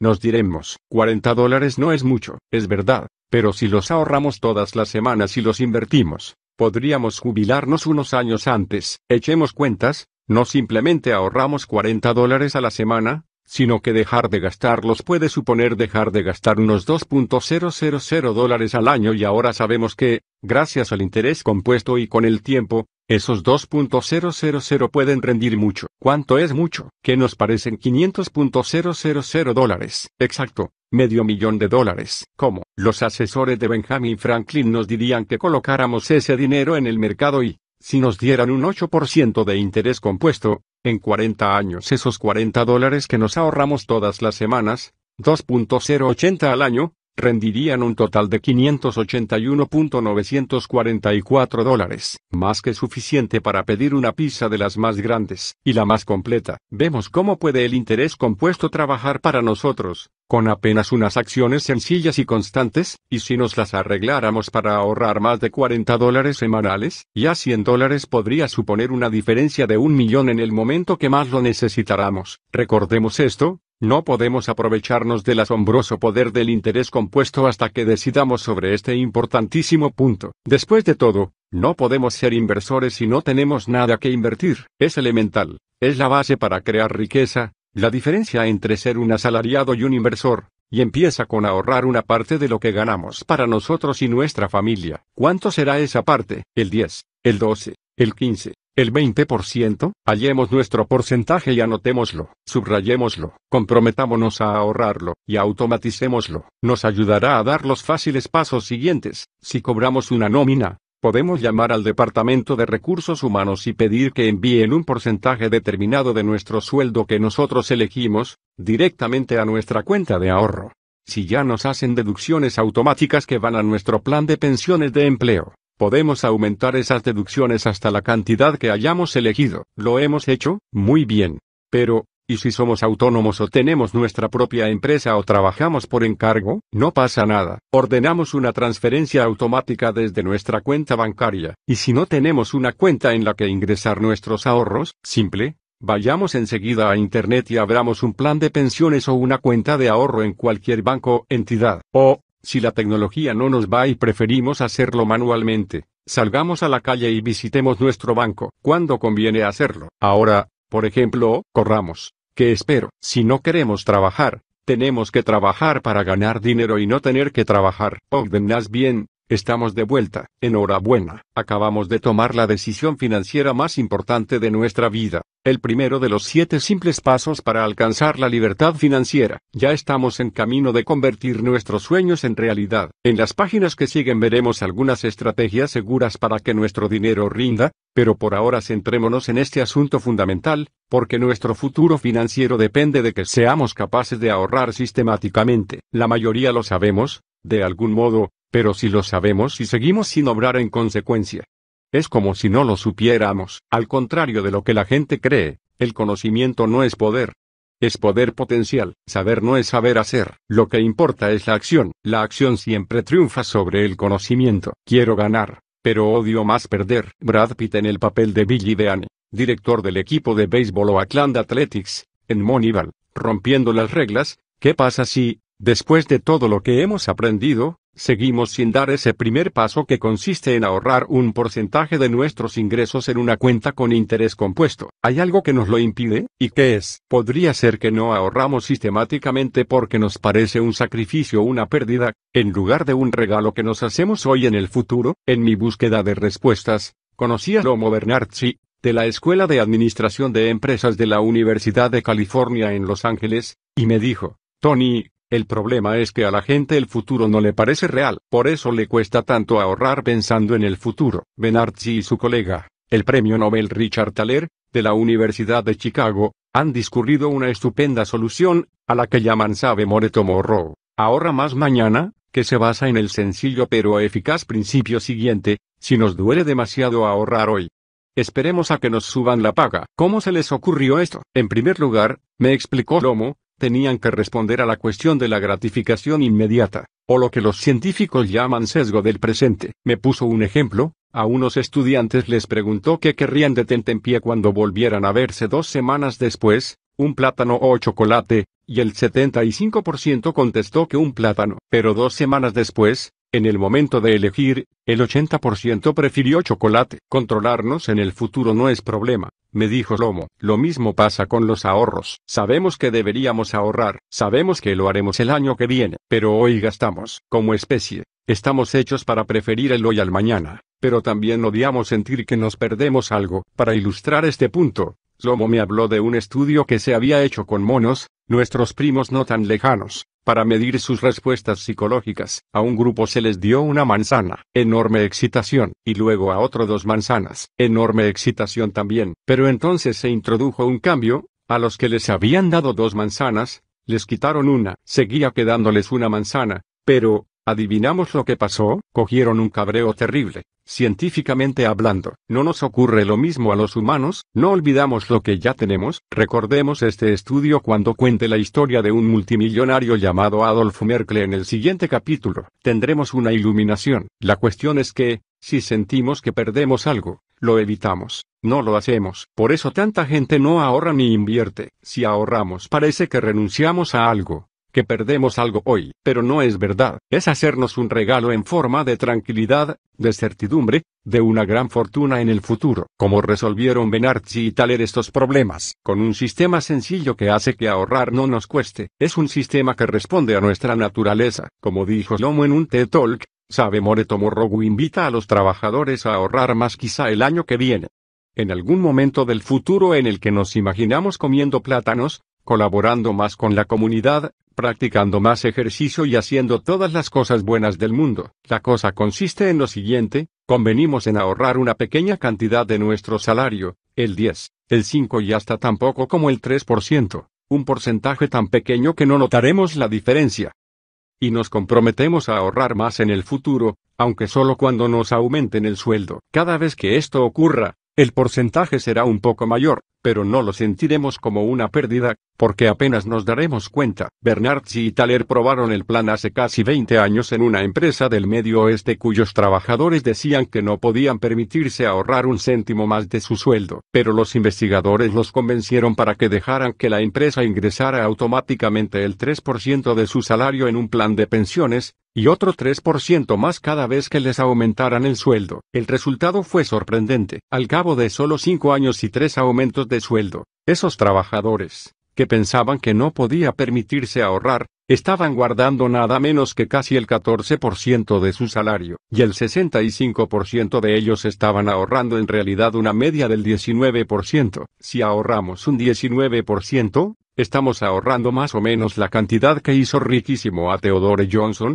el hombre de UPS. No cuesta y funciona. Se ha demostrado una y otra vez. Permítaseme mostrar el gráfico que Slomo usa para ilustrar el impacto que cada aumento del porcentaje de ahorro tendrá en el estilo de vida del trabajador. En el 3,5% vemos un par de zapatillas, porque es lo único que podemos permitirnos si ahorramos ese porcentaje. En el 6,5%. Vemos una bicicleta, y así sigue hasta que llegamos al 13,6%, donde vemos un coche de lujo que nos envía el claro mensaje de que la vida es estupenda. La diferencia es enorme. Ahora mismo, el 60% de las grandes empresas ofrecen planes como sabe Moreto Morrow. Sepamos si la nuestra lo hace y, si no, mostremos este libro al Departamento de Recursos Humanos y veamos si pueden hacernos uno. Por supuesto, seguiremos teniendo que ganarnos nuestro aumento de sueldo. Es poco probable que nuestro jefe nos lo conceda porque se lo pidamos amablemente, pero una vez que lo obtengamos, seremos libres de ahorrar todo el importe del aumento o solo una parte,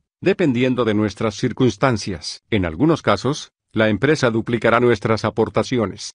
Lo que será miel sobre hojuelas. En el siguiente enlace podemos calcular el efecto de un plan de este tipo en nuestro futuro financiero, Punto. Si nuestra empresa no nos ofrece un plan, podemos contratar uno por nuestra cuenta. Podemos empezar ahorrando un 5%, aunque yo recomiendo que empecemos con no menos del 10%, si es posible, que vaya automáticamente a nuestro fondo de la libertad, y luego seguir ahorrando el 3% más cada vez que nos aumenten el sueldo. Entremos en Internet o hagamos una llamada telefónica y pongámonos en marcha. Podemos hacerlo hoy mismo y asegurar nuestro futuro de la manera menos costosa. No hay excusa que valga. Pero, ¿Qué pasa si somos autónomos? ¿Qué pasa si tenemos nuestro propio negocio y pensamos que no podemos dejar de invertir hasta el último céntimo en él? Encontraremos la manera de ahorrar. ¿Qué pasaría si nos pusieran un nuevo impuesto y tuviéramos que pagar el 10% más? O incluso el 15%, al Estado. Sería horrible. Maldeciríamos esto y lo otro, pero encontraríamos la manera de pagarlo. Pensemos,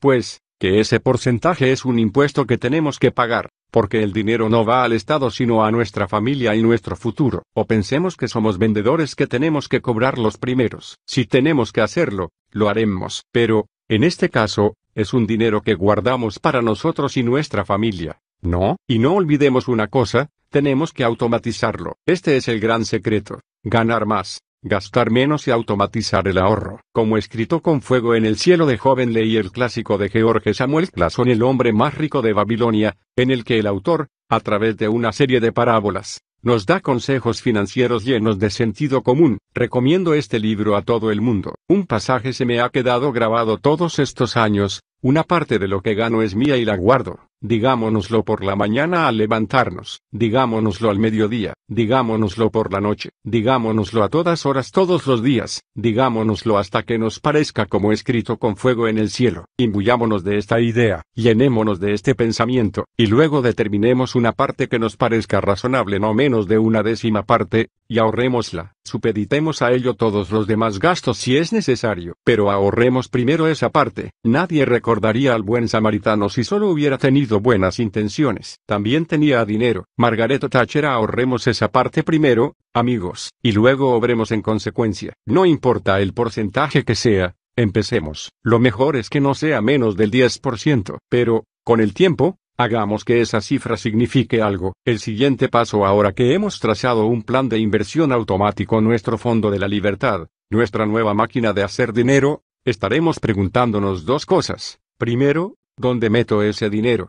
Y, segundo, ¿cuánto necesitaré para conseguir la seguridad o libertad financiera? Vamos a responder a estas dos preguntas claramente, y las respuestas vendrán de los mejores financieros del mundo, pero antes tenemos que entender para qué invertimos, qué hay detrás de nuestro deseo de libertad financiera, qué es la riqueza para nosotros, qué perseguimos realmente. Tomémonos un momento unas cuantas páginas, y veamos cómo dominaremos el dinero. Capítulo 1.4 Dominar el dinero, es hora de avanzar. La gratitud es el signo de las almas nobles. Esopo el dinero es una de las formas de hacer los sueños realidad. Si no tenemos bastante o tenemos muy poco, la vida puede ser horrible. Pero cuando tenemos dinero, ¿Mejora todo automáticamente? Creo que todos conocemos la respuesta. El dinero no puede cambiar lo que somos. Lo único que hace es magnificar nuestra verdadera naturaleza. Si somos mezquinos y egoístas, con dinero seremos más mezquinos y egoístas. Si somos agradecidos y generosos, con dinero lo seremos más. Pensemos un momento en la crisis financiera de 2008. Billones de dólares en acciones y valores inmobiliarios se volvieron humo. Millones de empleos se perdieron en cuestión de meses. Como lo vivimos nosotros, cómo nos golpeó, cómo afectó a nuestra familia y a nuestros amigos. Algunos reaccionamos con miedo,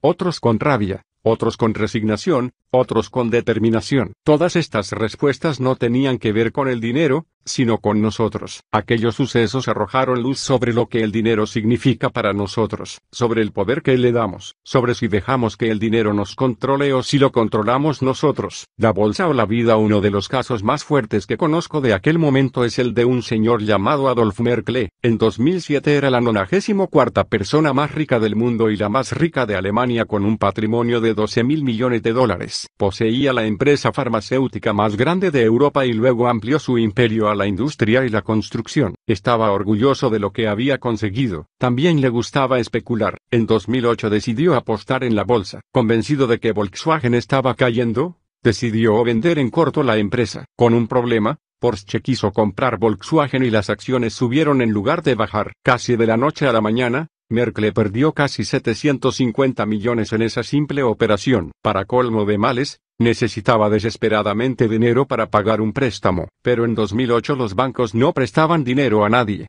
ni al lector, ni a mí, ni a los multimillonarios ni a otros bancos. ¿Y qué hizo Merkel? Buscar otras fuentes de financiación, reducir sus gastos, vender empresas deficitarias. No, cuando se dio cuenta de que había perdido un total de 3 mil millones de dólares y había dejado de ser el hombre más rico de Alemania, y que le había fallado a su familia, escribió una nota y se arrojó a las vías del tren. Eso mismo, se suicidó. La ironía trágica es que, a los pocos días, su familia supo que los préstamos que pidió se le concedieron y sus empresas estaban salvadas. ¿Murió por el dinero, o murió por lo que el dinero significaba para él? Para Merkel, el dinero era una forma de identidad, algo que lo hacía importante. No pudo soportar perder su condición de hombre más rico de Alemania, lo sintió como un fracaso, pese a que aún le quedaban 9 mil millones de dólares. Podemos pensar que absurdo, pero no sé si tenemos derecho a juzgarle. ¿Cuántas veces hemos ligado nosotros nuestra identidad o nuestro futuro,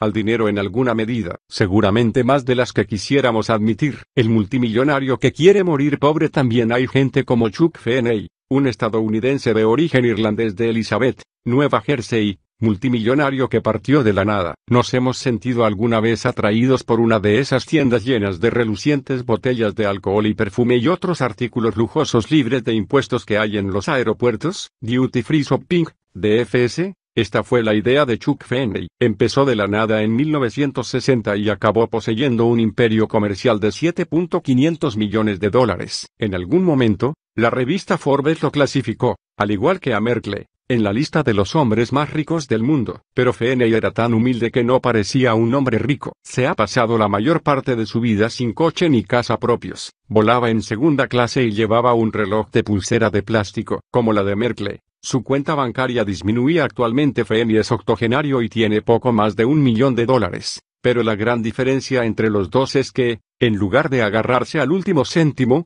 Chuck Fenney ha dado todo su dinero. En los últimos 30 años, este hombre se ha dedicado a usar ese instrumento que llamamos dinero a cambiarles la vida a las personas. Su filantropía llega a todos los rincones del mundo, ayuda a hacer la paz en Irlanda del Norte, a luchar contra el SIDA en Sudáfrica, a educar a niños en Chicago, y lo más sorprendente es que todo lo hace de una manera anónima, no busca el reconocimiento. De hecho, Solo ahora se sabe que es él quien financia esos increíbles proyectos, y sigue adelante. Chuck Fenney dice que lo que quiere es que le devuelvan el último cheque que extienda. Está claro que el dinero no significa lo mismo para Adolf Merkel que para Chuck Fenney. ¿Qué significa realmente para nosotros? ¿Usamos el dinero o el dinero nos usa? Como vengo diciendo todo el rato, o aprendemos a dominar el dinero, o el dinero nos dominará. El objetivo último, dar como se nos ha dado de niño. Para mí el dinero era algo inalcanzable. Siempre era motivo de angustia porque nunca había bastante. Recuerdo ir a pedir a los vecinos comida para mis hermanos y para mí. Pero un día de acción de gracias, cuando tenía 11 años, ocurrió algo que cambió mi vida para siempre, como de costumbre. No había comida en casa y mis padres se peleaban. De pronto oí que llamaban a la puerta. Abrí un poco y vi a un hombre cargado con bolsas llenas de comida suficientes para una gran cena de acción de gracias. Me parecía mentira. Mi padre siempre decía que a nadie le importaba a nadie, pero de repente una persona a la que no conocía, y que nada pedía a cambio, nos ayudaba. Aquello me hizo pensar, ¿significa esto que los desconocidos se preocupan por nosotros? Y decidí que si unos desconocidos se preocupaban por mí y por mi familia, también yo me preocuparía por ellos. ¿Qué puedo hacer? Aquel día me prometí que llegado el momento, de algún modo, encontraría el medio de dar como a mí me habían dado, y, así, a los 17 años, trabajando de portero de noche, ahorré dinero y el día de acción de gracias di de comer a dos familias. Fue una de las experiencias más conmovedoras de mi vida. Ver cómo aquellas caras pasaban de la desesperación a la alegría me llenó de gozo. En verdad puedo decir que fue un regalo para mí tanto como para aquellas dos familias. No se lo dije a nadie, pero al año siguiente di de comer a cuatro familias, luego a ocho. No lo hacía por chulería, pero, después de ocho, me dije, ¿por qué no pido ayuda? Se lo conté a unos amigos y se apuntaron. La cosa creció más y más. Hoy, mi fundación da de comer a dos millones de personas de 36 países todos los años gracias a nuestras International Basket Brigades. Habría sentido la alegría de dar si no hubiera sido por aquel terrible día de acción de gracias de mis 11 años. ¿Quién sabe? Algunos lo llamarán suerte, destino o simplemente providencia. Yo veo la mano de Dios, yo lo llamo gracia. Esto es lo que sé, aprendí lo que es la alegría de dar y eso nada tiene que ver con el dinero. El dinero es simplemente un medio para satisfacer nuestros deseos y necesidades. Y no solo financieros. La mayor parte de nuestra vida nos guiamos por creencias que hemos desarrollado a lo largo del tiempo, por lo que pensamos que es nuestra vida, por lo que creemos que debemos ser, hacer o dar, en suma, por aquello que nos hace sentirnos felices o realizados. Cada cual tiene su concepto de la felicidad. Algunos son felices agradando al prójimo, otros hallan la felicidad en el poder y la dominación, y para otros la felicidad es tener un millón de dólares. Algunos creen que la felicidad y el sentido de la vida están en acercarse a Dios y renunciar a todo lo material. Otros creen que la felicidad última es la libertad. Busquemos la emoción que busquemos,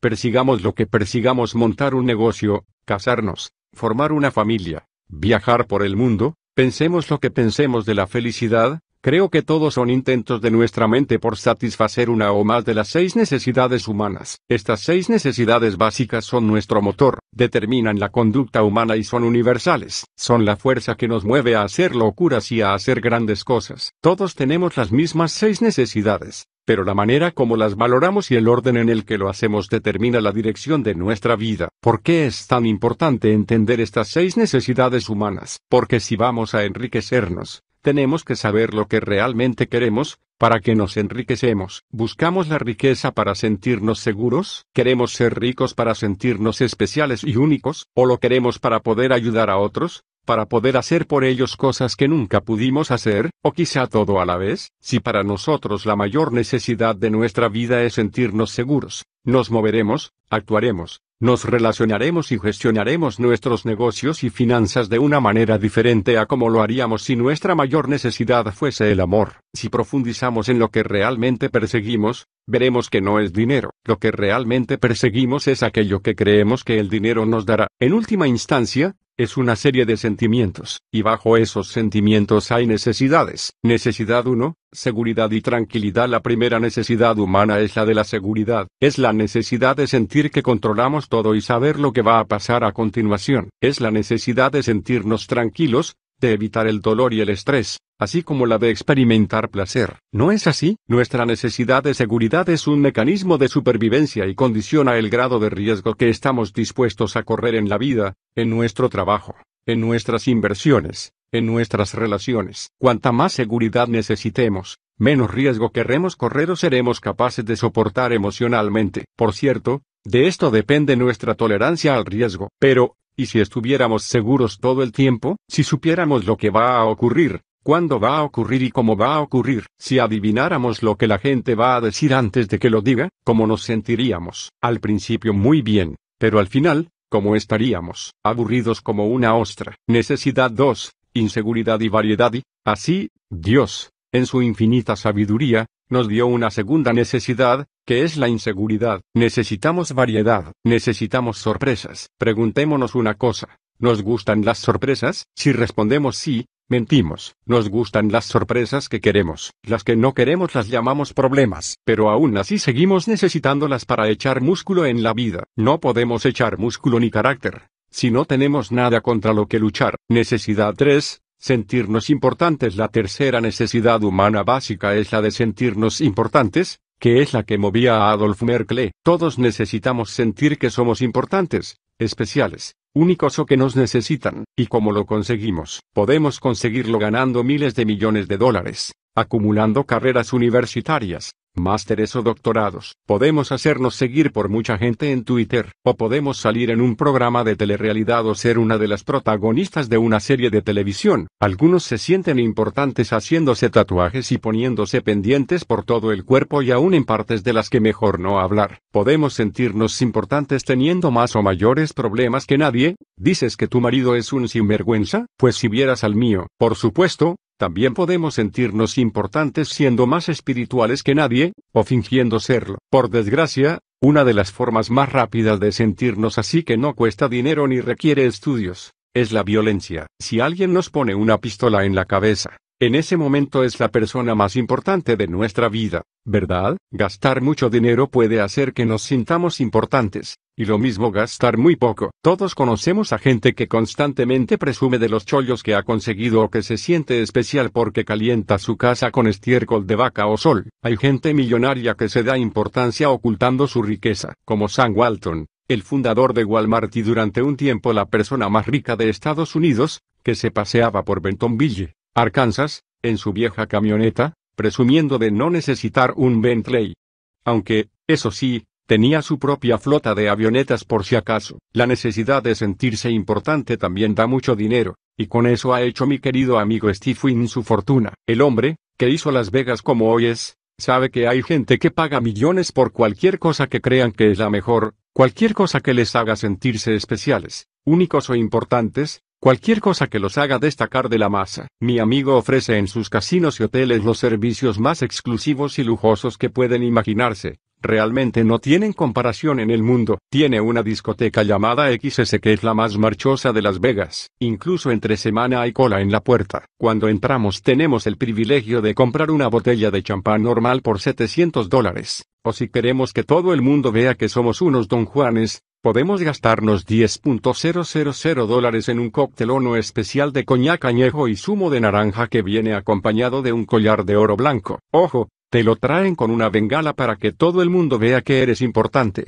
y estás mal de la cabeza. Necesidad 4, Amor y relaciones. La cuarta necesidad es el amor y las relaciones. El amor es el oxígeno de la vida, es lo que todos queremos y más necesitamos. Cuando amamos, nos sentimos vivos, pero si perdemos el amor, el dolor es tan grande que la mayoría nos conformamos con las relaciones, las migajas del amor. Podemos tener esa sensación de amor gracias a la intimidad, la amistad, la oración o caminando por la naturaleza. Si nada funciona, podemos agenciarnos un perro. Estas cuatro necesidades son las que yo llamo las necesidades de la personalidad. Todos hallamos la manera de satisfacerlas, ya sea trabajando duro, inventándonos un gran problema o creando historias con las que racionalizarlas. Las dos últimas son necesidades del espíritu. Estas dos son más raras y no todo el mundo las satisface. Cuando lo hacemos, nos sentimos plenamente realizados. Necesidad 5. Crecimiento. La quinta necesidad es el crecimiento. Si no crecemos, ¿Qué hacemos? Languidecemos. Si una relación no crece, si un negocio no crece, si nosotros no crecemos, poco importa cuánto dinero tengamos en el banco, cuántos amigos tengamos, cuánta gente nos ame, no nos sentiremos plenamente realizados, y solo crecemos, creo, si tenemos algo valioso que dar. Necesidad 6. Contribución y eso es porque la sexta necesidad es la contribución. Por cursi que suene, el secreto de vivir es dar. La vida no va de mí, va de nosotros. Pensémoslo. ¿Qué es lo primero que hacemos cuando tenemos buenas noticias? Llamamos a un ser querido y las compartimos con él. El hecho de compartir potencia todo lo que vivimos. La vida consiste en crear sentido, y el sentido no viene de lo que tenemos, sino de lo que damos. Lo que tenemos nunca nos hará felices, pero ser la persona que queremos ser y contribuir sí nos hará felices. Ahora bien, como este libro va de dinero, Pensemos en cómo el dinero puede satisfacer las seis necesidades humanas. ¿Puede el dinero darnos seguridad? Sin duda. Variedad, también. Y, claro, puede hacer que nos sintamos importantes. Pero, ¿puede darnos amor y relaciones? En las inmortales palabras de The el dinero no puede comprar amor, aunque sí un perro. Y puede también, por desgracia, darnos una falsa sensación de que nos quieren, porque atrae a las personas aunque no siempre de la clase más estimulante, y crecimiento, el dinero puede hacernos crecer en los negocios y en nuestra formación, y cuanto más dinero tengamos, más podremos contribuir financieramente. Pero esto es lo que creo. Si lo que más valoramos es sentirnos importantes, el dinero siempre nos dejará vacíos si no viene de una contribución que hayamos hecho. Y si queremos que el dinero nos haga importantes, nos saldrá muy caro. Buscamos grandes cifras, pero es poco probable que nos sintamos realizados. La verdadera importancia en la vida no viene de algo externo, sino de algo interno. Viene de un sentimiento de amor por nosotros mismos, que es algo que nunca pueden darnos los demás. Pueden decirnos que somos muy guapos, muy inteligentes, los mejores, o pueden decirnos que somos los peores seres humanos del mundo. Pero lo que importa es lo que nosotros percemos de nosotros mismos y que en nuestro fuero interno creamos que seguimos creciendo y progresando, haciendo y dando más de lo que nos convenía o incluso pensábamos que era posible. Nada hay más importante que crecer y dar, y aunque el dinero es un medio extraordinario para satisfacer muchas de nuestras seis necesidades, no es el único. Cuando persigamos el dinero, no olvidemos por qué lo hacemos. Queremos satisfacer deseos emocionales y psicológicos. Bajo estos impulsos hay necesidades que debemos satisfacer para que nuestra vida sea extraordinaria. Imaginemos la historia de los primeros astronautas que llegaron a la Luna. Desde el día en que, de niños, soñaban con volar al espacio exterior, hasta el día en que Buzz Aldrin y Neil Armstrong pisaron la luna y contemplaron aquella maravillosa vista del planeta Tierra que ninguna otra persona ha visto más que en fotos. Eran los primeros seres humanos que lo hacían en toda la historia de la especie. ¡Qué cosa tan importante! ¿Qué pasó? Desfiles triunfales, apretones de manos del presidente, eran héroes. Y luego, ¿qué? ¿Qué hace uno después de haber caminado por la luna y solo tiene 39 años? Si estudiáramos la historia de los astronautas, o leyéramos sus biografías, sabríamos que muchos de ellos cayeron en una honda depresión. ¿Por qué? Porque, para ellos, viajar al espacio o a la luna era vivir una aventura, y olvidaron que se puede vivir una aventura en una simple sonrisa. No voy a seguir sermoneando al lector, pero sí quería detenerme un momento para decirle que, si ya es hora de que dominemos nuestro dinero, no esperemos tampoco a dominarnos a nosotros mismos. La mejor manera de crear vínculos, de sentir lo importante que es nuestra vida, de experimentar una sensación de seguridad y al mismo tiempo de variedad, y de estar en condiciones de dar al prójimo, es agradecer más y esperar menos. La persona más rica del mundo es aquella que más agradecida se siente. Entrevisté a Sir John Templeton por primera vez cuando yo tenía 33 años. Recordemos que fue el multimillonario que empezó de la nada y se enriqueció cuando todos los demás tenían miedo. En los peores momentos de la historia, la Segunda Guerra Mundial, Japón después de la guerra, y a finales de los 80 y principios de los 90, cuando parte de Sudamérica sufrió una gran inflación, cuando otros tenían miedo, él invirtió. Le pregunté, ¿cuál es el secreto de la riqueza? Y él me contestó, Tony, Tú lo sabes y lo sabes bien, se lo enseñas a todo el mundo, es la gratitud. Cuando sentimos gratitud no tememos nada, cuando sentimos gratitud, no sentimos rabia. Sir John fue una de las personas más felices y más plenamente realizadas que he conocido, aunque murió en 2008. Su vida ha seguido inspirando a otras personas todos estos años. Si queremos ser ricos, empecemos siéndolo. ¿Por qué podemos sentirnos hoy agradecidos? ¿A quién podemos hoy estarle agradecidos? Podríamos incluso sentir gratitud por alguno de los problemas y dolores que hemos sufrido en la vida. ¿Por qué no empezamos a pensar que todo lo que ocurre en la vida pasa por una razón y con un sentido? y que nos ayuda. ¿Por qué no creemos en lo más profundo de nuestro corazón que la vida no es algo que nos pasa, sino que pasa por nosotros, que todos los pasos del camino nos fortalecen para que seamos más, disfrutemos más y demos más. Si empezamos por aquí, el dinero no será nuestra fuente de placer o de dolor. Ganar dinero no será sino un juego que deberemos dominar, y la riqueza, un gran medio para realizar lo que más importa en la vida. Pero, ya que el dinero es tan importante en nuestra vida, volvamos a él. Este capítulo ha sido muy sincero y amable. Pero no todas las personas que encontraremos en el camino de las finanzas obrarán inspiradas por el crecimiento personal y la generosidad. Vamos a entrar en un mundo lleno de gente y de entidades que demasiado a menudo querrán aprovecharse de nuestra falta de experiencia. Por eso quiero que estemos preparados para lo que nos espera. Antes de hablar de dónde invertir nuestro dinero y qué buscar, he de poner sobre aviso al lector. Hay una razón por la que la mayoría de los inversores no hacen dinero por mucho que lo intenten. Quiero que nos armemos con el conocimiento que nos protegerá y a la vez nos permitirá maximizar el rendimiento de nuestras inversiones para que consigamos la libertad financiera antes de lo que pensamos. Pronto tendremos la paz interior que merecemos. Pasemos la página.